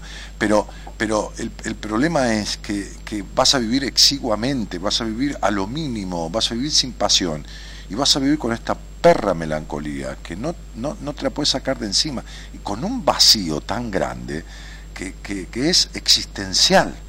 Entonces digo, esto, esto no, no, no tiene que ver con que andá a bailar la conga o pintate el pelo de verde ni- o mudate a Australia. No, no se arregla, te vayas a donde vayas, estés con quien estés. Esto lo seguís sintiendo. Exactamente. No te escuchó nadie en el lugar donde naciste, pero es como si hubiera sido un mueble. ¿Me estás escuchando? Es como si hubiera sido un mueble más en el lugar donde naciste. Un mueble más. Nadie escuchó quién era esa niña. Nadie. Nadie. Y la crianza fue de estructura, de, de sacrificio y de no disfrute. Desde tu madre hasta tu padre, hasta el hogar, hasta todo. No, no hubo escucha, no hubo acompañamiento. Pero pobres viejos, y los dos son angustiógenos como tu madre, melancólica. Entonces digo, no hay de dónde mamar, de dónde mamar eh, disponibilidad, empeño, no, no, no, no hay, no hubo. Pero lógicamente, eh, es decir, a vos y a cualquiera de los que está escuchando, hay cosas que de su hogar le quedaron pendientes, porque como decía yo en el principio, el sentido de la vida es evolucionar, dejar de ser ese ser humano que domesticaron los demás como un perrito, que te enseñó a limpiarte el culo, a comer con cuchara, a saludar, y dejar de ser eso solo y transformarse en persona, quitar lo que estuvo mal, agregar lo que, llevarse lo que estuvo bien y, y- incorporar lo que faltó. Pero vos no sabés de qué se trata. Pero esto no, esto Ruth, ojalá yo te dijera, bueno, mira, anda a bailar un poco de salsa, que se te pasa todo, porque lo que necesitas es mover el cuerpo. No, no. Anda a hacer teatro, no, no, no. Esto necesita de un proceso en psicoterapia y un proceso que lleve claramente a los cuatro aspectos de la vida al hacer y al ser, a lo lúdico, a lo íntimo, al, al trabajo, a la sociabilidad, a, a- a lo intelectual, que recorra y vaya desconstruyendo algunas cosas y construyendo otras. Vaya alterando, como le decía hoy una señora que vino a verme, el sistema neuronal, porque vivís como la hormiga, vas y volvés siempre por el mismo lugar, y en definitiva es el único camino que conoces el de, el de la vuelta, el del pero, el de sí, pero, pero llueve, pero hace calor, pero sí, pero no, pero es, es tu vida esto. sí, hace, hace años ya que estoy así, no, y no sé qué hacer, no sé por dónde empezar, qué decisión tomar. Em, es todo lo que vos decís, ¿no? Me siento vacía, nada me llena, nada me apasiona, no termino nada, no encuentro un trabajo fijo, no hago nada en mi vida.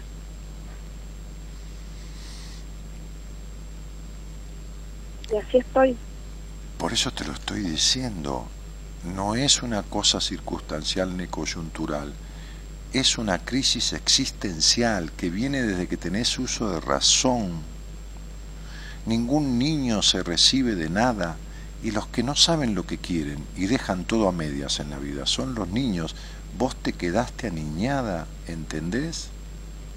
Te quedaste aniñada y encima llena de prejuicios. O sea, viste que los pibes se levantan de la siesta, pobrecito tiene un año y medio y, hay visitas en la casa y el pibe está desnudito porque hace mucho calor y viene con el pito al aire, ¿viste?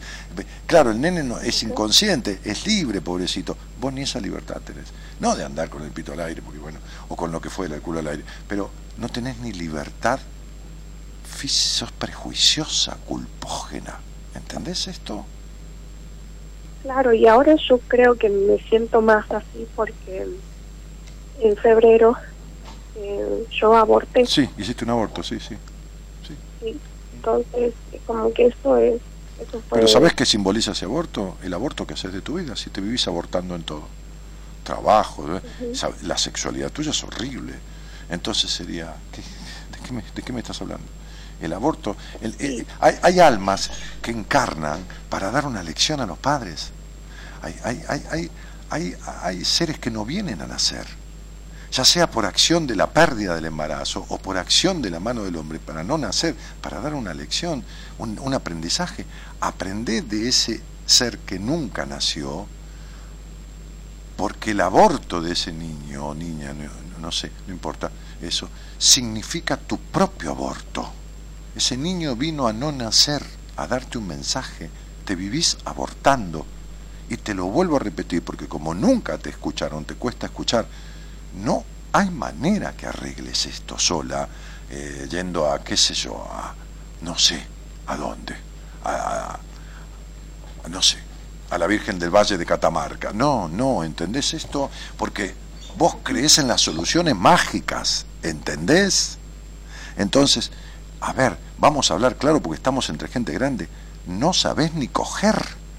¿Está claro? No te enamoraste de nadie, te agarra un boludo y te pones a coger y quedas embarazada. ¿Entendés que sos como una niña de 12 años? Claro, y ahora peor, yo ponele, este, antes disfrutaba un poco más, ahora no, nada ya, no, Y, y mira, me hija, siento mi- cómoda, mira, me si- duele, Mira, si de 0 a 10 la sexualidad se puede me- medir en puntos, nunca pasaste de 350. Vos no tenés ni idea de lo que es un orgasmo pleno, ni tenés idea de lo que son las sensibilidades plenas en los pechos, ni tenés idea de dar sexo oral sin culpa, ni tenés idea. Olvídate, olvídate, ni tenés idea de... sí, es verdad, de- pero, pero mi vida... que- nunca tuve, nunca tuve el orgasmo, creo que nunca tuve. pero por eso te lo estoy diciendo. Pero entonces, ¿qué disfrutaba? ¿Qué, te- qué disfrutaba? Sí, disfrutabas, disfrutabas como... De- de- eh, claro, porque lo- si, si vos no sabés lo que es un mate, si fueras, qué sé yo, australiana y no sabés lo que es un mate, yo te doy un mate frío y lavado, vos te lo tomás y total disfrutás y tú conoces otra cosa. ¿Entendés? Claro. Claro. Si uno te da mierda con dulce leche, por ahí vos venís de, qué sé yo, de la selva, comés mierda con dulce leche, total, ¿qué sabés de qué es la mierda y qué es el dulce leche?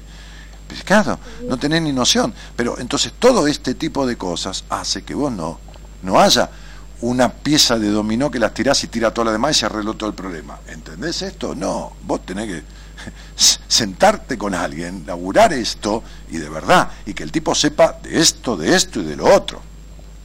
De, todo lo necesario para poder reparar y ayudarte a transformar, porque esto con un cambio no se arregla para nada, vos cambiaste de lugar, de provincia, de trabajo, de, de color de pelo, eh, subiste y bajaste kilos, ya cambiaste todo, de todas cosas, no se arregla nada de ahí, no se arregla nada, de afuera no se arregla con nada.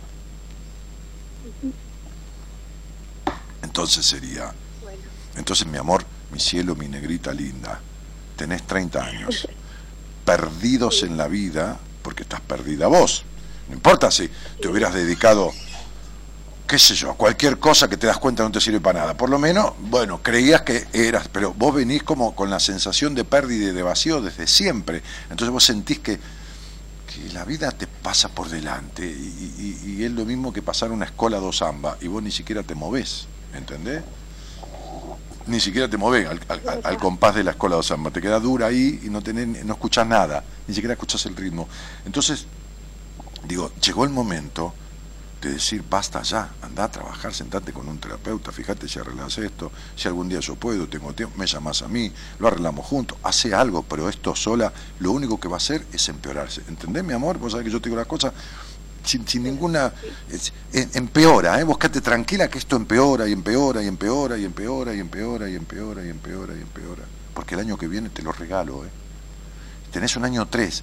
Este año, en la etapa que estás viviendo, te está pidiendo, dice, vamos a correr los telones y le vamos a dejar ver verdades. Por eso el aborto, por eso la charla conmigo, por eso un montón de cosas. Muy bien. Fíjate que si es un año tres, julio para vos es un mes uno, un mes de inicio, un mes de, de- de descubrir el yo. Yo te estoy ayudando a descubrir tu voz, lo que te pasa, lo que esto, lo que lo otro. El que viene es un cuatro. Este es descubrir verdades para transformar y el que viene construir. Si te agarra el año que viene como estás, vos te vas a acordar de mí. Si querés me llamás y me decís si yo me equivoqué. Ojalá me equivoque. Pero el año que viene vos haces de cuenta, como yo digo siempre, que en el asfalto, ahí en la vereda de tu casa, tenés que hacer un pozo con la yema de los dedos. Y vas a estar el año entero. Y se te va a salir la piel de los dedos. Y apenas va a salir un poquito de arenilla. El año que viene es durísimo. O, o, constructivo. Depende de lo que hagas con todo este quilombo que tenés. ¿Te queda claro, cielo? No es para asustarte, es para explicarte. El año que viene es una mierda, pero de la peor o del peor olor. O es la puesta en marcha de la construcción de lo propio. Para esto tenés que romper prejuicios, tabúes, encontrarte, laburar, construir, transformar. ¿Está claro? Y esto no lo vas a hacer sola, pero ni que le reces a Dios con todos los santos. Porque Dios te creó, si vos crees en Dios, ponele, con la posibilidad de elegir. Cada cosa que estás haciendo en la vida la estás eligiendo vos. ¿Estás eligiendo para el culo? No importa, tenés la posibilidad de elegir diferente. Pero está en tus manos, no en la de Dios. ¿Quedó claro? ¿Entendés, Sí, mi amor? duda acor- acordate que el año que viene es terriblemente jodido. No te lo digo para asustarte, te lo digo porque es mi obligación decirte, si vos venís a, a pedir, yo te doy. ¿Te queda una duda? Decímela y cerramos, dale. Em, eso que vos decís del año que viene que es terrible. No, no es ¿tiene que ver terrible, no. salud? no, no es terrible, es durísimo. No, mi amor, escuchame una cosa, yo no soy adivino, yo te marco una tendencia. El año que viene es una mierda. Te puede afectar en uno, en dos, en tres, en cuatro, en cinco aspectos. ¿Está claro? Bien, bueno. ¿Te acordás quién era controlador en tu, en tu, en el hogar donde naciste? ¿Tu mamá? Mi mamá, Perfecto, sos igual que ella. Querés tener todo controlado, incluso por anticipado. Por eso me preguntas lo que me preguntas. Sabés que sos una controladora, fundamentalmente de lo vos. que misma. pasa es que como que me duelen los pechos y tengo miedo de tener algo, digamos. Mira mi vida, me tengo que ir a hacer ver. los pechos te están pidiendo que vos seas mujer. Las tetas dicen, acá estoy, porque hasta las tetas tenés insensible. Ni siquiera en la sexualidad tuviste sensibilidad plena en las tetas, nunca. Mirá, dejémoslo ahí, mi amor. Yo te conozco mejor que los tipos que Gracias, tuviste sexo. Porque los tipos con los que tuviste sexo jamás se dieron cuenta que no acababa, porque vos simulaste orgasmo y ni se daban cuenta de lo que no sentías. ¿Entendés esto? Sí, sí. Sí. Ok. Terminá. Deja. No tengas más sexo con nadie hasta que vos no sanes toda esta estructura que está muy afectada y que va a terminar enfermándose, porque si no vas a terminar con una depresión, que si no es una enfermedad del cuerpo, va a ser una enfermedad psíquica. Entonces, no jodas más, hermana. Bueno, Un beso grande. gracias, Dani. Chao, mi amor. Gracias a vos por la entrega y por la sinceridad. Chao, mi vida. Chao.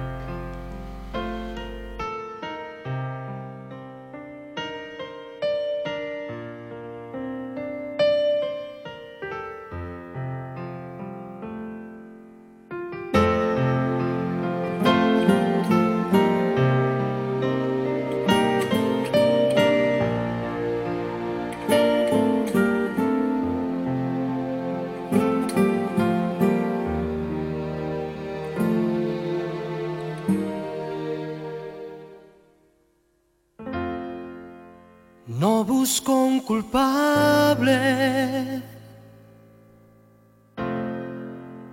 de lo que pasó.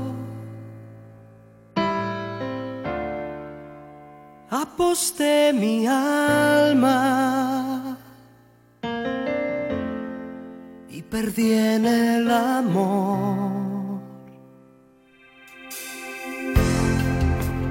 Me quité el anillo que ayer nos unió.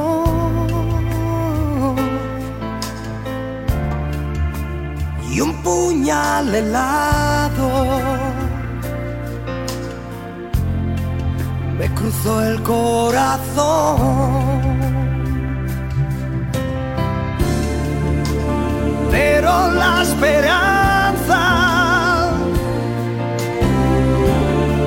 me arrancó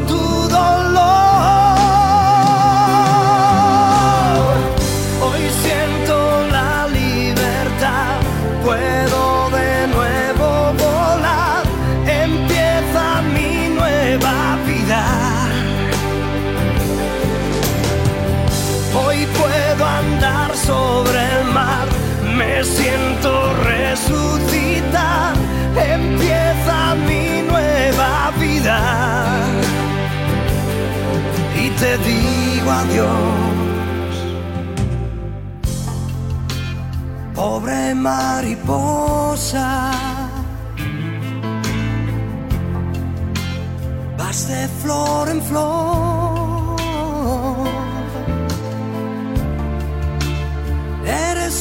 Entonces Marta dice, para ir con una amiga, ¿tenemos aún tiempo para las entradas del seminario? No, espera un poco. Si me estás hablando del taller del 18 de agosto, por supuesto que hay lugar. Estamos a un mes. Hay más entradas vendidas que las que había vendidas cuando faltaba un mes para, para el taller de Rosario, pero estábamos en Buenos Aires, hay más, más población, qué sé yo. Pero hay lugar, por supuesto. Ahora, si me hablas del seminario, el de septiembre, no, eso ya tenés que hablar con Marita, te va a hacer hacer una entrevista, por supuesto sin cargo, gratuita, con algún terapeuta del equipo para ver si vos estás en condiciones de hacer el seminario, si te va a servir, si el seminario te sirve para lo que vos estás buscando, si esto, porque la, gente que va al seminario son 25 o 30 personas cuatro veces al año, o sea, son 100, ciento y pico personas por año, entonces no es que las elegimos por nada en especial, las elegimos para que les sirva, para que sirvan al grupo, para que les sirva a sí misma, no es que tiene que venir toda gente feliz, no, para nada, puedes tener los conflictos que quieras, pero te van a escuchar, o si sos paciente nuestra, entonces alguno de los terapeutas dice, che, quiero notar un paciente mío en el seminario, ¿no? Si es el seminario. Si es el taller, sí, entra en la página de y tenés entradas de sobra.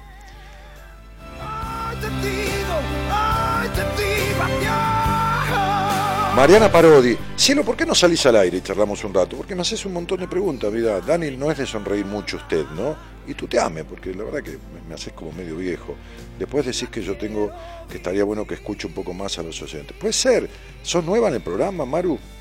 Eh, a veces escucho a los oyentes, cuando tengo eh, necesidad de escucharlo, pero cuando veo que se quiere ir por cualquier lado, si como yo leo un poco y escucho un minuto y ya tengo las respuestas de lo- todo lo que me quiera preguntar, eh, de- dentro de lo que es lo psicoemocional propio, ¿no? si me pregunta qué va a salir mañana la quiniela, yo no tengo ni idea, entonces no lo dejo que se desvíe, ¿entendés? No lo dejo que, que se escape, que se evada, porque imagínate que yo escucho a, a- a Ruth, mi cielo, que, que no sabe ni quién es, entonces me tengo que poner así y, me duermo, nos dormimos todos y ella va a estar 10 minutos hablando de que un día entonces conoció un señor y esto, y esto no es un- una sesión de terapia, esto es un programa de radio. Entonces yo le toqué los temas de su vida, su madre controladora, su sexualidad, la, la clase de tipos con los que está, su desamor por sí misma, su no encontrarse, su... En 5 o 10 minutos, ¿sabes cuánto se demora en, en un trabajo en terapia convencional con el 90 y pico por ciento de los terapeutas del país? A veces 5, 6, 7 y 8 años, y esto que yo le dije a ella no lo descubren nunca. Entonces, cuando vos quieras saber de vos porque estás asistiendo a una charla íntima, a lo mejor vos salís al aire y yo te escucho 15 minutos y no digo ni palabra. Pero para Ruth esa es la charla. ¿Entendés? O sea, la penicilina no es para todo el mundo. Por ahí es para vos, pero otro, yo le doy penicilina, digo yo no, un médico, y lo mata de un shock anafiláctico. ¿Entendés?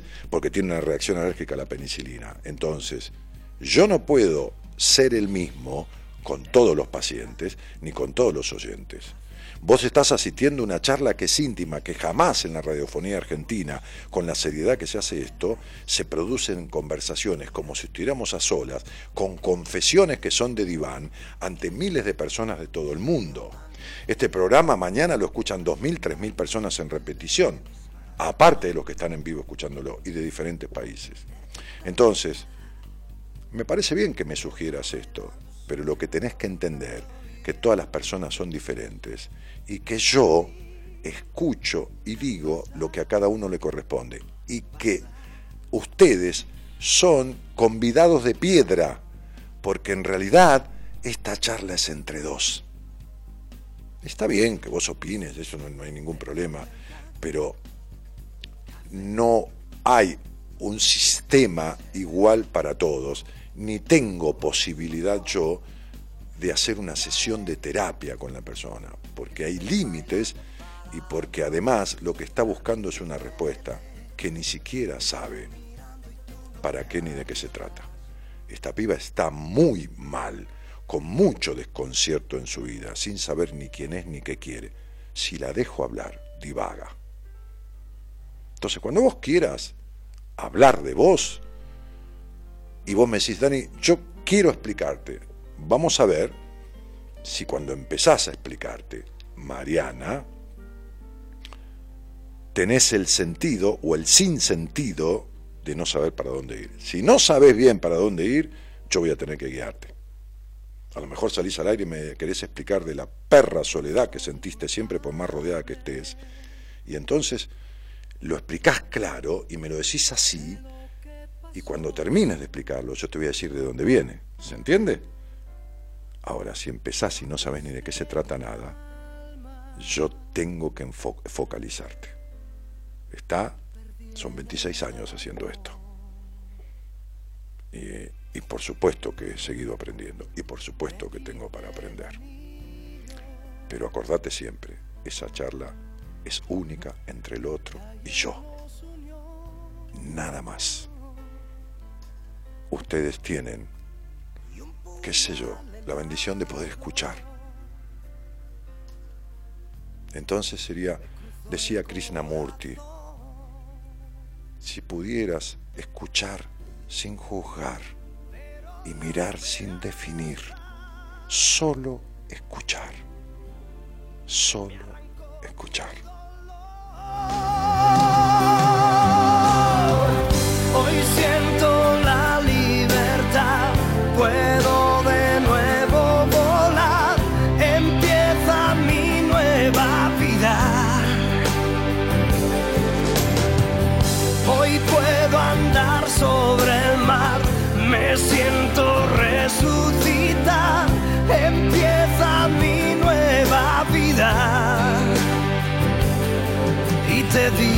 Adiós.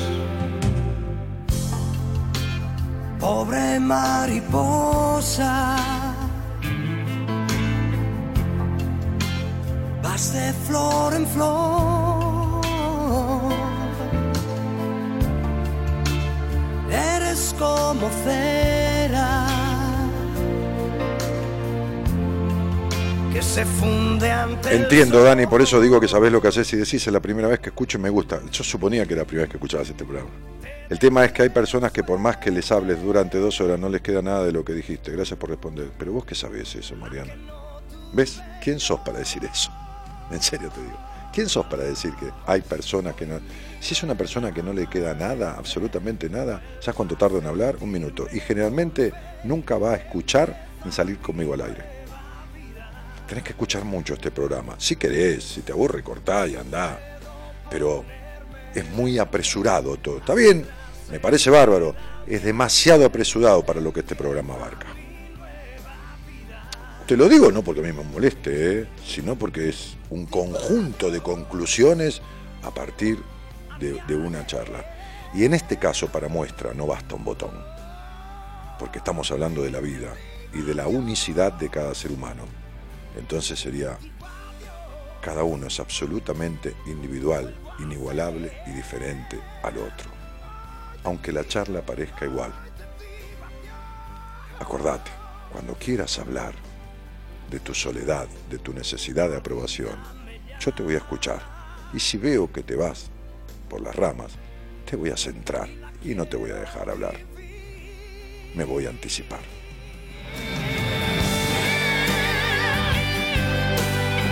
Me encanta, digamos, la seguridad con la que Dani habla de los demás sin temor a equivocarse, definitivamente. No es que no tengo temor a equivocarme, Karen.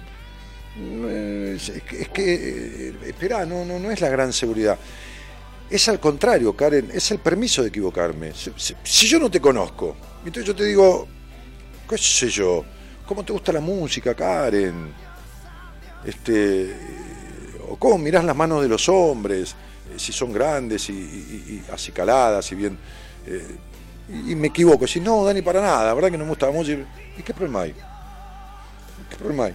Entonces, como tengo el permiso de decir, como esta es una charla, entre comillas, de café, no estoy en la obligatoriedad de un conflicto o de una patología que estoy tratando dentro del ámbito de la psicoterapia, en donde también me puedo equivocar porque no soy Dios, pero tomo un montón más de recaudos, voy en la charla más a fondo, cuando yo tengo una entrevista con una persona tengo una hora, entonces yo digo, contame un poco cómo fue esta cuestión del aborto, ¿no? Eh, ¿Cuánto tiempo saliste con este tipo? ¿Qué pasó? ¿Si te acompañó? Si- Entonces el otro me cuenta, me cuenta, me cuenta, me cuenta, ¿no? Este, contame del abuso que tuviste a los ocho años, le digo, ¿no? Entonces, me cuenta, me cuenta. Yo quiero los detalles, ¿por qué? Porque necesito detalles, con que me diga sí fui abusada sexualmente o emocionalmente sobre la sexualidad abusada, yo necesito precisión, entonces en una hora me alcanza y me sobra para establecer las pautas que van a ser iniciáticas del proceso de terapia y con el cual en cada vez que nos veamos o hablemos o, que yo interactúe, voy a ir extrayendo más información para ir doblando el timón un grado a la derecha, un grado a la izquierda y seguir conduciendo eso hacia la salida. Vos deberías, por ejemplo, esta chica, María, eh, Marianita, escuchar el programa del lunes, la charla que tuve con esta mujer de Irlanda, que este, este, sin pelos en la lengua, habló de sus siete meses de psicoterapia conmigo, este, y fijarte qué le pasó, de dónde venía, y, ahí cuenta todo, ella conmigo, ¿no? los dos, charlando de igual a igual, mano a mano, pero con una claridad meridiana, con un sin pelos en la lengua, con habiendo terminado un proceso, ¿entendés? Claramente, o sea, con mente clara. Hay gente que sale al aire y yo ya sé que tiene una confusión terrible. Hola, Brenda, ¿estás ahí? Sí, estoy acá, Daniel. ¿Cómo estás? Qué, qué buena locutora Bien. que serías con esa voz. ¿Cómo? Qué buena locutora que serías con esa voz. Mm, No, en realidad no, por este momento estoy con faringitis, Sí. así que por eso No, tengo es- esta voz así media tomada. No, pero tenés, tenés, tenés una voz muy cálida, muy, muy, a ver, como muy musical, muy afinada. Se, se nota eh, cascada la voz, pero eso no es nada, es el tono, ¿entendés? Claro. Mm. Che, ¿de Bueno, dónde, puede ser. ¿de dónde sos? No importa, digo. ¿De dónde sos? Muchas gracias por el halago. No. De Rosario. De Rosario. Y, y, y vivís con quién? Vivo sola. Eh, ya hace un año, va, varios años me mudé a este departamento donde estoy ahora hace un año. Este, bueno, anteriormente vivía con mi tía y hasta un momento determinado decidí mudarme porque me estaba afectando. Tía de parte de mi papá. ¿Y, y por, qué Y te, ahora, bueno, hace un año que estoy acá. ¿Y por qué te estaba afectando, cielo? Me estaba afectando porque en ese momento mi tía estaba pasando un momento muy crítico con mi padre, eh, una discusión, una pelea por tema de familia, tema de dinero, De herencia. de herencia exactamente. Mi abuela falleció hace dos años, se cumplió ahora en julio, y bueno, ellos son cuatro hermanos y tenían muchos problemas con el tema de la casa, temas de herencia y era como demasiada carga este, la que hacía por ahí ella hacia mí con respecto a mi padre. Ah, claro, como que tu padre te empezaba a hablar mal. Claro, estabas en el medio de una pelea, como si fuera... en el medio de una disputa familiar. Sí, como si fuera un matrimonio, en el medio de un matrimonio, claro. Eh, exactamente, era como la vocera de varios lados, ¿viste? Sí, una cagada, hablando mal en criollo. Una cagada, Sí, hablando en criollo, negra, claro, sí, sí. Entonces, bueno, te, pudiste, te pudiste mudar, que, que- bueno, qué suerte, que Me pude mudar después de un tiempo, después de convivir también con mi expareja. ¿Mm? Eh, y bueno, eh, era como que ya no lo aguantaba más, entonces decidí mudarme. También por otros temas, ¿no? Que de, de su personalidad que a mí no me terminaban de, de gustar. Eh, bueno, nada, decidí mudarme y bueno, lo concreté.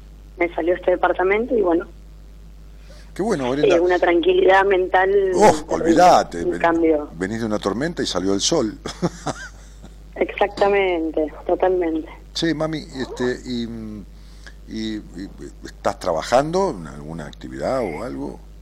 No, Trabajo, trabajo en la salud, bueno, trabajo en, el, en un sanatorio como administrativa. bueno, está muy bien. Este, y, y bueno, Hace ya muchos años. Bueno, bárbaro, está bien ahí. Eh. Este, o por lo menos es un trabajo estable que te sustenta.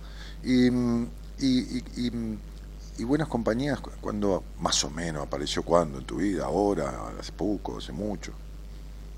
Aproximadamente hace, mm, ponele, tres, cuatro meses más o menos. Ay, ¿cómo fue? que eran- Y porque mi mamá, que de hecho vive en planta baja. Ella se mudó primero hace tres años y yo me mudé hace un año. Ujú. Eh, te escuchaba, te, escucha hace mucho tiempo, estudió mucho metafísica, estuvo con el tema de la numerología, Ujú. eh, con el Reiki. Yo hice Reiki un tiempito y después lo dejé por temas eh, laborales, de temas de, de horarios. Y bueno, una vez me comentó, en una cena que tuvimos, me comentó que te escuchaba, este, no sé qué, que si yo me comentó un poco cómo era el programa y me dijo que mm, escuchalo algún día, capaz que te gusta. Y a mí siempre la, lo que es el lado de la psicología, bueno, justamente lo que voy a hacer, y el tema de la numerología y muchas ramas más de, esto, me gusta mucho, me atrae, me llama mucho la atención. Entonces dije, bueno, a ver, vamos a escuchar. Ujú. ¿no? No haciéndole mucho caso a mi mamá en todo lo que me dice. en esto sí le hice caso y bueno, nada, evidentemente Eh, mirá, un día en un, en un seminario una colega, ¿no? que es una amiga, este, y muy buena, Ajá. muy buena profesional, por cierto, este, dijo, dijo algo en, en un momento del seminario, ¿no? este, eh, dijo, en la vida uno tiene que hacer y ser lo que desea hacer y ser, a pesar de que esto haga que termine pareciéndose a los padres. ¿Entendés? O sea, claro, sería, bueno, si te gustó el programa, en esto no le da bola, esto te sirvió, te sirvió, qué sé yo, si te deja de servir, listo, hasta luego, no hay problema. Sí. A pesar de que coincidas con tu madre, escuchátelo igual, hasta que te arte, después no escuchas más nada y listo. Che, Brenda. de hecho soy Sí, sí. sí, mi vida, perdona. ok. No que de hecho soy un calco a eso o sea que claramente me gusta mucho Bueno. de todo lo que le gusta a ella comparto mucho gusto en particulares y- en general y bueno nada esto No, también no, era un no. gusto y Ese, ese nombre primero tuyo, ¿es el único? No me digas el apellido porque yo ya lo sé, pero ¿es tu único nombre? sí es mi único nombre Bueno, bueno, está bien, está bien. Eh, y y- estos minutitos que me quedan, tres minutitos, por ahí me paso tres, o- tres o cuatro más, este, porque este Gerardo es un divino, ¿viste? Se ríe. El colectivo no se te va, ¿a qué hora, a qué hora pasa el colectivo? Bueno, tranquilo. ¿cómo? No, estoy hablando con él que me dice que el colectivo se le va y es culpa mía. Este, ah Soy cero culposo. Yo no me maneje la culpa, Gerardo, porque no, no, que no, no hay manera de meterme culpa. No soy un psicópata. Si hago una cagada, siento culpa. Pero, este, no en este caso, con un colectivo más, colectivo menos. Che, este, Brenda, y, y más allá de la charla y de contarnos cosas, ¿hay algo puntualmente en lo que a lo mejor yo te pueda dar una opinión o qué sé yo? Que vos quieras, ¿no? Bueno, mira, en, en- en este momento como que más allá de que sea alérgica a los cambios de tiempo y, y esto que nos afecta a, a casi todos, ¿no? Yo lo tengo algo como ya crónico instalado en mi cuerpo que soy muy alérgica a los cambios de tiempo. La semana pasada me mató. Eh, siento como que cada vez que me cada vez que no digo lo que siento porque sé y o sea, lo tengo muy claro de que me cuesta mucho decir lo que me pasa siento que estos esto estas enfermedades respiratorias Sí, claro. que me pasan que generalmente son mucha mucho resfrío y ahora no tengo resfrío por ejemplo pero tengo mucha tos hace una semana y media más o menos. Siento que es porque como que hay cosas que no digo ¿Viste, viste, cuando el perro, el perro de repente se pone a ladrar y uno dice, ¿a qué mierda le ladra el perro este? Viste que le, se pone, el tipo arranca a ladrar, no sabía a qué carajo le ladra. Sí. Porque bueno, el perro tiene un oído mucho más agudo que el nuestro, un olfato mucho más agudo. O se le para frente a alguien y lo ladra y lo ladra y vos decís, pero ¿por qué le ladra? Si es el tío Pepe, que es buen tipo, le ladra le- inexplicablemente. Bien. Vos pensá bien, pensá, espera, espera, sí. espera, espera, espera. Vos pensá, vos pensá bien, si yo fuera el mago Merlín y te convirtiera en un perro, en un- una perrita adorable, amorosa, ¿no? ¿Frente a quién te pararías? Porque el, ese, te, te digo, bueno, vas a ser perrita, ¿no? Adulta, ¿no? Perrita, no, perrita de chiquitita, una perrita bastante eh, bien formada, ¿no? Una perra de temer, ¿no? Este, durante tres días. Así que vos, te, como nadie sabe que sos vos, Brenda, yo te convierto en perra, te vas a parar adelante de quien vos quieras y lo vas a cagar a ladridos. ¿A quién le ladrarías? Total no saben que sos vos. A vos, contámelo a mí. sí no no Sí, no sabe Sí. Eh, Mm, Así viene, guau, guau, guau, así, que se cague todo, ¿viste? Le mostrar los dientes, sí. Sí, ¿a quién? Eh, creo que principalmente se me ocurre, o, Vamos. o creo que realmente a quien quiero, ¿no? Sí, ¿a, Eh, ¿A tú? ¿A, ¿A quién? A mi expareja. Muy bien. ¿Por qué, Cielito? Y porque fueron muchos años de relación donde, en- así como pasaron cosas buenas, porque uno también tiene que rescatar por ahí lo bueno, ¿no? Al menos yo trato de ver también el lado bueno a las cosas. Mm, Eh, también me quedaron como muchas secuelas. ¿De qué, mi cielo? A ver, ¿en qué sentido las secuelas? Y secuelas, a, por ejemplo, trastornos medios así como psicológicos, como cosas medias puntuales, como por ejemplo, no sé, a ver, eh, no sé si quizás tiene algo que ver o no sé qué, pero el cambio de carácter, el cambio de, de- del, del humor, el... Pero, eh, espera, espera, espera, espera, espera, espera, espera. Ujú. ¿Tu cambio del humor o el cambio del humor de él? mío, Este, cambios en mi, en mi personalidad. ¿Vos querés decir que la relación de pareja con él te cambió la personalidad? Me cambió como aspectos, no sé si es que la personalidad, no sé muy bien cómo llamarlo. No, no importa. ¿Qué, no es- qué no me aspectos? puse a pensarlo ¿Qué mucho. aspectos? Mirá, vos antes de conocerlo, ¿cómo se llamaba este chico? ¿Cómo se llama el, el pibe? ¿Pedro, Juan? ¿Cómo se llama? Eh, Jair. Jair. Bien, antes de conocerlo a Jair, que Jair se, por él se caía de un árbol y vos decías, Jair, ¿te caíste? Y el tipo decía, no, me tiré, no te admitía una mierda, ¿no? Sí, no, no, me tiré, no me caí, me tiré, aunque se hubiera caído, ¿no? Bien, antes de conocerlo a Jair, vos ya eras desconfiada. Antes de conocerlo a Jair, ya eras una hiperrazonadora. Antes de conocerlo a Jair, ya te tragabas la mitad de lo que sentías en la vida. Antes de conocerlo a Jair, nunca permitiste que nadie te conociera de verdad en tu vida, porque hay partes tuyas que están guardadas con 40 candados.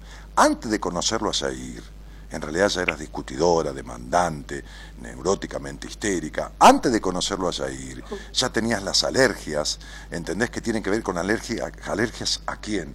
Antes de conocerlo a Jair, vos naciste en un hogar en donde o fuiste sobreprotegida o no te dieron ni pelota, cualquiera de los dos extremos. Pero cualquiera de los dos extremos significó abandono. Antes de conocerlo a Jair, ya tenías el quilombo con tu padre. Antes de conocerlo a Jair, ya querías ser perfecta. Y siempre sentiste frustración en la vida, porque hay dos cosas que frustran en la vida. El postergarse, porque vos perdiste la espontaneidad y la naturalidad desde chiquitita, que te convertiste en una mina que observabas todo y razonabas todo, porque el hogar donde naciste fue muy traidor, te con- relación con tu padre por medio, y, ah, y Sí. eh, eh, eh, sí, sí, ya sé. Y entonces te, conver- te convertiste en eso, en esa manera de ser, esa personalidad se armó, y con el tiempo, con el tiempo, estas alergias que no son a qué, son a quién, porque no son los cambios de estación lo que te traen alergia, mi amor, son los cambios. Seguís siendo la misma, demandante, caprichosa, discutidora, desconfiada, razonadora, perfeccionista, seguís siendo la misma. Lo que pasa que un resfrío mal curado termina en tuberculosis y una afectación de trastorno emocional de la infancia mal no arreglada termina en trastorno en el buen sentido de la personalidad o, o- o en una afectación que, que jode o en una melancolía profunda o en lo que vos le llamás traición del otro. Y esas traiciones de Jair, que ya las sé, por supuesto, por supuesto, pues ya te escucho, y son las traiciones tuyas. Los chinos dicen, es afuera como es adentro. Y como vos traicionás antes que el otro, porque ya estás desconfiando antes de conocerlo, entonces te viene la traición como acción del otro, que es una muestra de la vida, de decir, date cuenta, hija de puta, las traiciones que vos te haces a vos misma, no permitiéndote ser nunca, porque hace desde que tenés memoria que perdiste la espontaneidad y la naturalidad. Y esto no es una crítica que te hago, mi amor, es una observación para que hagas algo para transformar esto, porque te lleva a la frustración eterna. Jair no tiene una mierda que ver con esto. Jair es una herramienta de que la vida utiliza para que vos hagas un aprendizaje. Y mientras pongas la culpa en Jair, en Tutankamón, en el gobierno, en tu papá, en tu tío, vos podés poner la explicación en los orígenes, pero no la culpa, porque a esta edad la responsable de lo que te pasa, salvo que sea fortuito y se te caiga un meteorito en la cabeza, sos vos. La responsable de quedarte en vínculos anómalos, esperando que de un manzano caigan peras, sos vos. ¿Entendés? Sí. Muy bien. ¿Quién era la controladora, la celosa y la demandante o el controlador celoso y demandante de la pareja?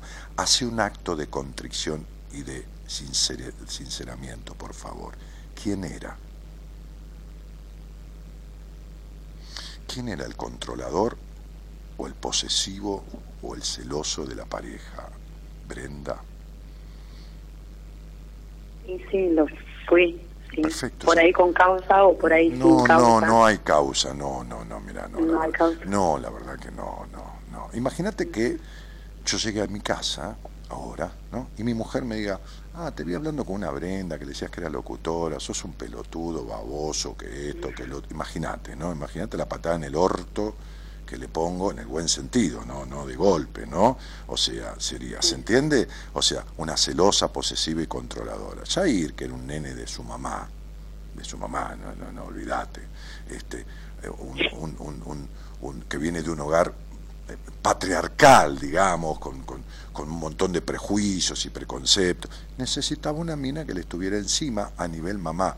Y vos, un boludito como él, un boludito, sí, un boludito imberbe, que, que- que al estar con la mamá, eh, cuando yo vivía con mi mamá, salía con minas por ahí, lógicamente, ¿no? Entonces, como vos eras más la mamá que la mujer y que la hembra de él, entonces, o él el macho, el hombre macho y vos la mujer hembra, entonces al estar con la mamá uno sale con chicas afuera. ¿Entendés lo que estoy diciendo, cielo? Lo que pasa es que las mujeres abandonadas, entre comillas, por su padre, como vos, inconscientemente eligen hombres niños, porque el hombre niño no entiende una mierda, no sabe de nada, se agarra de tu teta, no se va nunca, pero te abandona igual porque no hay hombre. Y esta es una constante en tu vida. Es una constante la, la decepción en los afectos porque elegís inconscientemente tipos a los crees que a los que crees que vas a manejar o dominar o discutir o esto y lo otro, pero son niños y con el que se acuesta con niños amanece meado. Y no lo digo por la edad, lo digo por la, cara- No, no. la característica emocional, ¿entendés, Ujú. ¿entendés princesa? Sí. Entonces, Sí, entonces, tus alergias a los cambios de clima son tus alergias a los cambios. Algún día, si yo tuviera que firmarte un libro, por ejemplo, vos venís a un taller mío, ahí, no sé, tenés un libro mío, o un papelito, no hace falta comprar ningún libro, un papelito, Dani, ¿me firmás acá? Yo te pondría, Brenda, ¿y si sos vos qué? Y con esto, porque ya es- me pasé mucho tiempo, voy a cerrar la charla, ¿y si algún día sos vos qué? Porque ser vos significa, esta soy yo, digo lo que siento, no sé lo, que pasa que lo que, lo que pasa que para- lo que lo que pasa que para salir desnudo a la calle con 3 grados bajo cero tenés que estar fuerte de defensa, vacunado y todo lo demás. Y vos estás desprovista de defensas, con conflictos de tu historia en la infancia que no tenés resuelto, estás baja de defensas, desprovista y desguarnecida.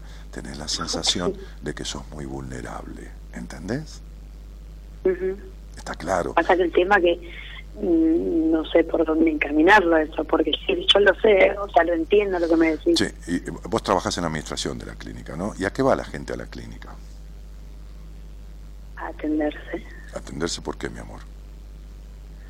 Porque, por- Yo estoy en la parte de laboratorio. está bien mi vida, O entonces sea que va el tipo, hacerse el tipo, análisis o demás. claro, el tipo dice, vengo a hacerme un, un recuento de glóbulos rojos, ¿no? ¿Qué sé yo? No sé, Ujú. ponele, porque hay una sospecha de una anemia. ¿Se lo hace en la casa o se lo va a hacer el laboratorio el recuento?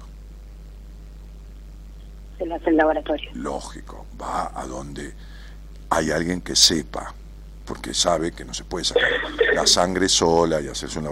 Digo, ¿no? Por hacer, decir algo. Y bueno, es lo mismo. Sí. Como tu sentido de perfeccionismo y tu terror a abrir la cabeza con alguien hace que quieras arreglar todo sola. Y es imposible. ¿Cómo? Hace que quieras arreglar todo sola y es imposible. El sentido de la perfección y el terror a la entrega, a la entrega, es decir, a que alguien te descubra, a abrir tu cabeza entregándosela a alguien, que no lo hiciste nunca, porque es como, viste, tirarte para caída la primera vez, el cagazo, viste, se te cierra el culo el cagazo. Bueno, fenómeno. Entonces sería, este, tenés terror a esto que estamos haciendo. Lo que pasa que yo puedo decirte todo como sos, y vos, no me lo hubieras dicho nunca todo eso, ¿entendés? Pero no por mala ni mentirosa, no, porque nunca permitís que nadie te descubra, por miedo a que te traicionen, pero te traicionas sola, porque no te dejas ser. Entonces, así como uno va al médico a que le cure el dolor de estómago, también va al terapeuta a que le cure los dolores del alma. Si sirve el médico, solucionás el problema del estómago. Y si no sirve el terapeuta, tenés que cambiarlo. Igual que al médico, si te sigue doliendo el estómago, ¿entendés? Sí. Bueno, listo, ya tenés unos años y, y- todo esto que siempre sale igual necesita ser reparado. Como digo siempre, ¿sabes cuánto vale tu celular? Sí. ¿Siete mil, ocho mil, diez mil pesos? ¿Doce mil? Muy bien. ¿Cuánto aguantas con el celular roto? Nada. ¿Y por qué tenés la cabeza rota de hace muchos años y seguís igual? Qué loco, ¿no? Y tu cabeza no vale 12 mil pesos, porque de, de ella depende tu vida. Así que fíjate, yo te mando un besito grande. Un beso muy grande. Chao.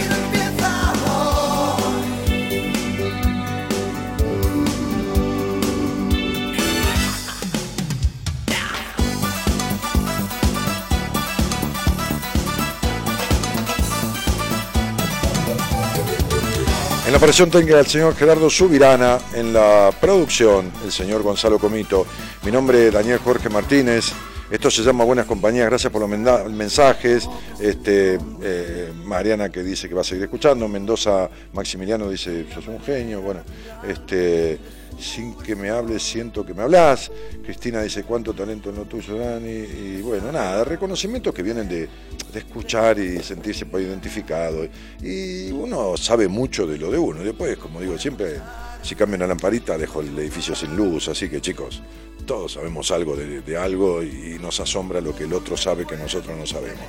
El asunto es que nos sirva. Che, un cariño grande. Buenas noches a todos. Mañana viene alguien de- del equipo que no sé quién es, no sabemos. El, el señor, eh, ¿quién viene mañana? ¿Pablo? ¿Pablito Mayoral? Bueno, el señor licenciado en psicología, astrólogo él también, aparte, eh, licenciado en psicología de la Universidad de Buenos Aires, don Pablo Mayoral, un joven muchacho de unos 38, 39 años. Señoras, ¿cómo yo? Yo le llevo tres nada más. Señoras, señores, esto ha sido un programa más y un programa menos de Buena Compañía que lleva 26 años al aire. Chau, chau, yo vuelvo el lunes. Entren danielmartinez.com.ar y nos juntamos en este taller que dije el otro día, y no lo dije por decir, que no sé si voy a volver a hacer. Y no es por premiarlo, ni que vayan, ni que nada. Lo aviso porque el que avisa no traiciona. ¿Está claro? Entonces sería Buenos Aires, 18 de agosto a las 3 de la tarde, en la página www.danielmartinez.com.ar está la descripción de este taller de 6 horas que se llama Una cita con tu vida, el lugar y las entradas disponibles un cariño grandote. El que viene, viene. Y el que no, no viene. Nosotros lo vamos a hacer igual. Chau, chau. Gracias por estar.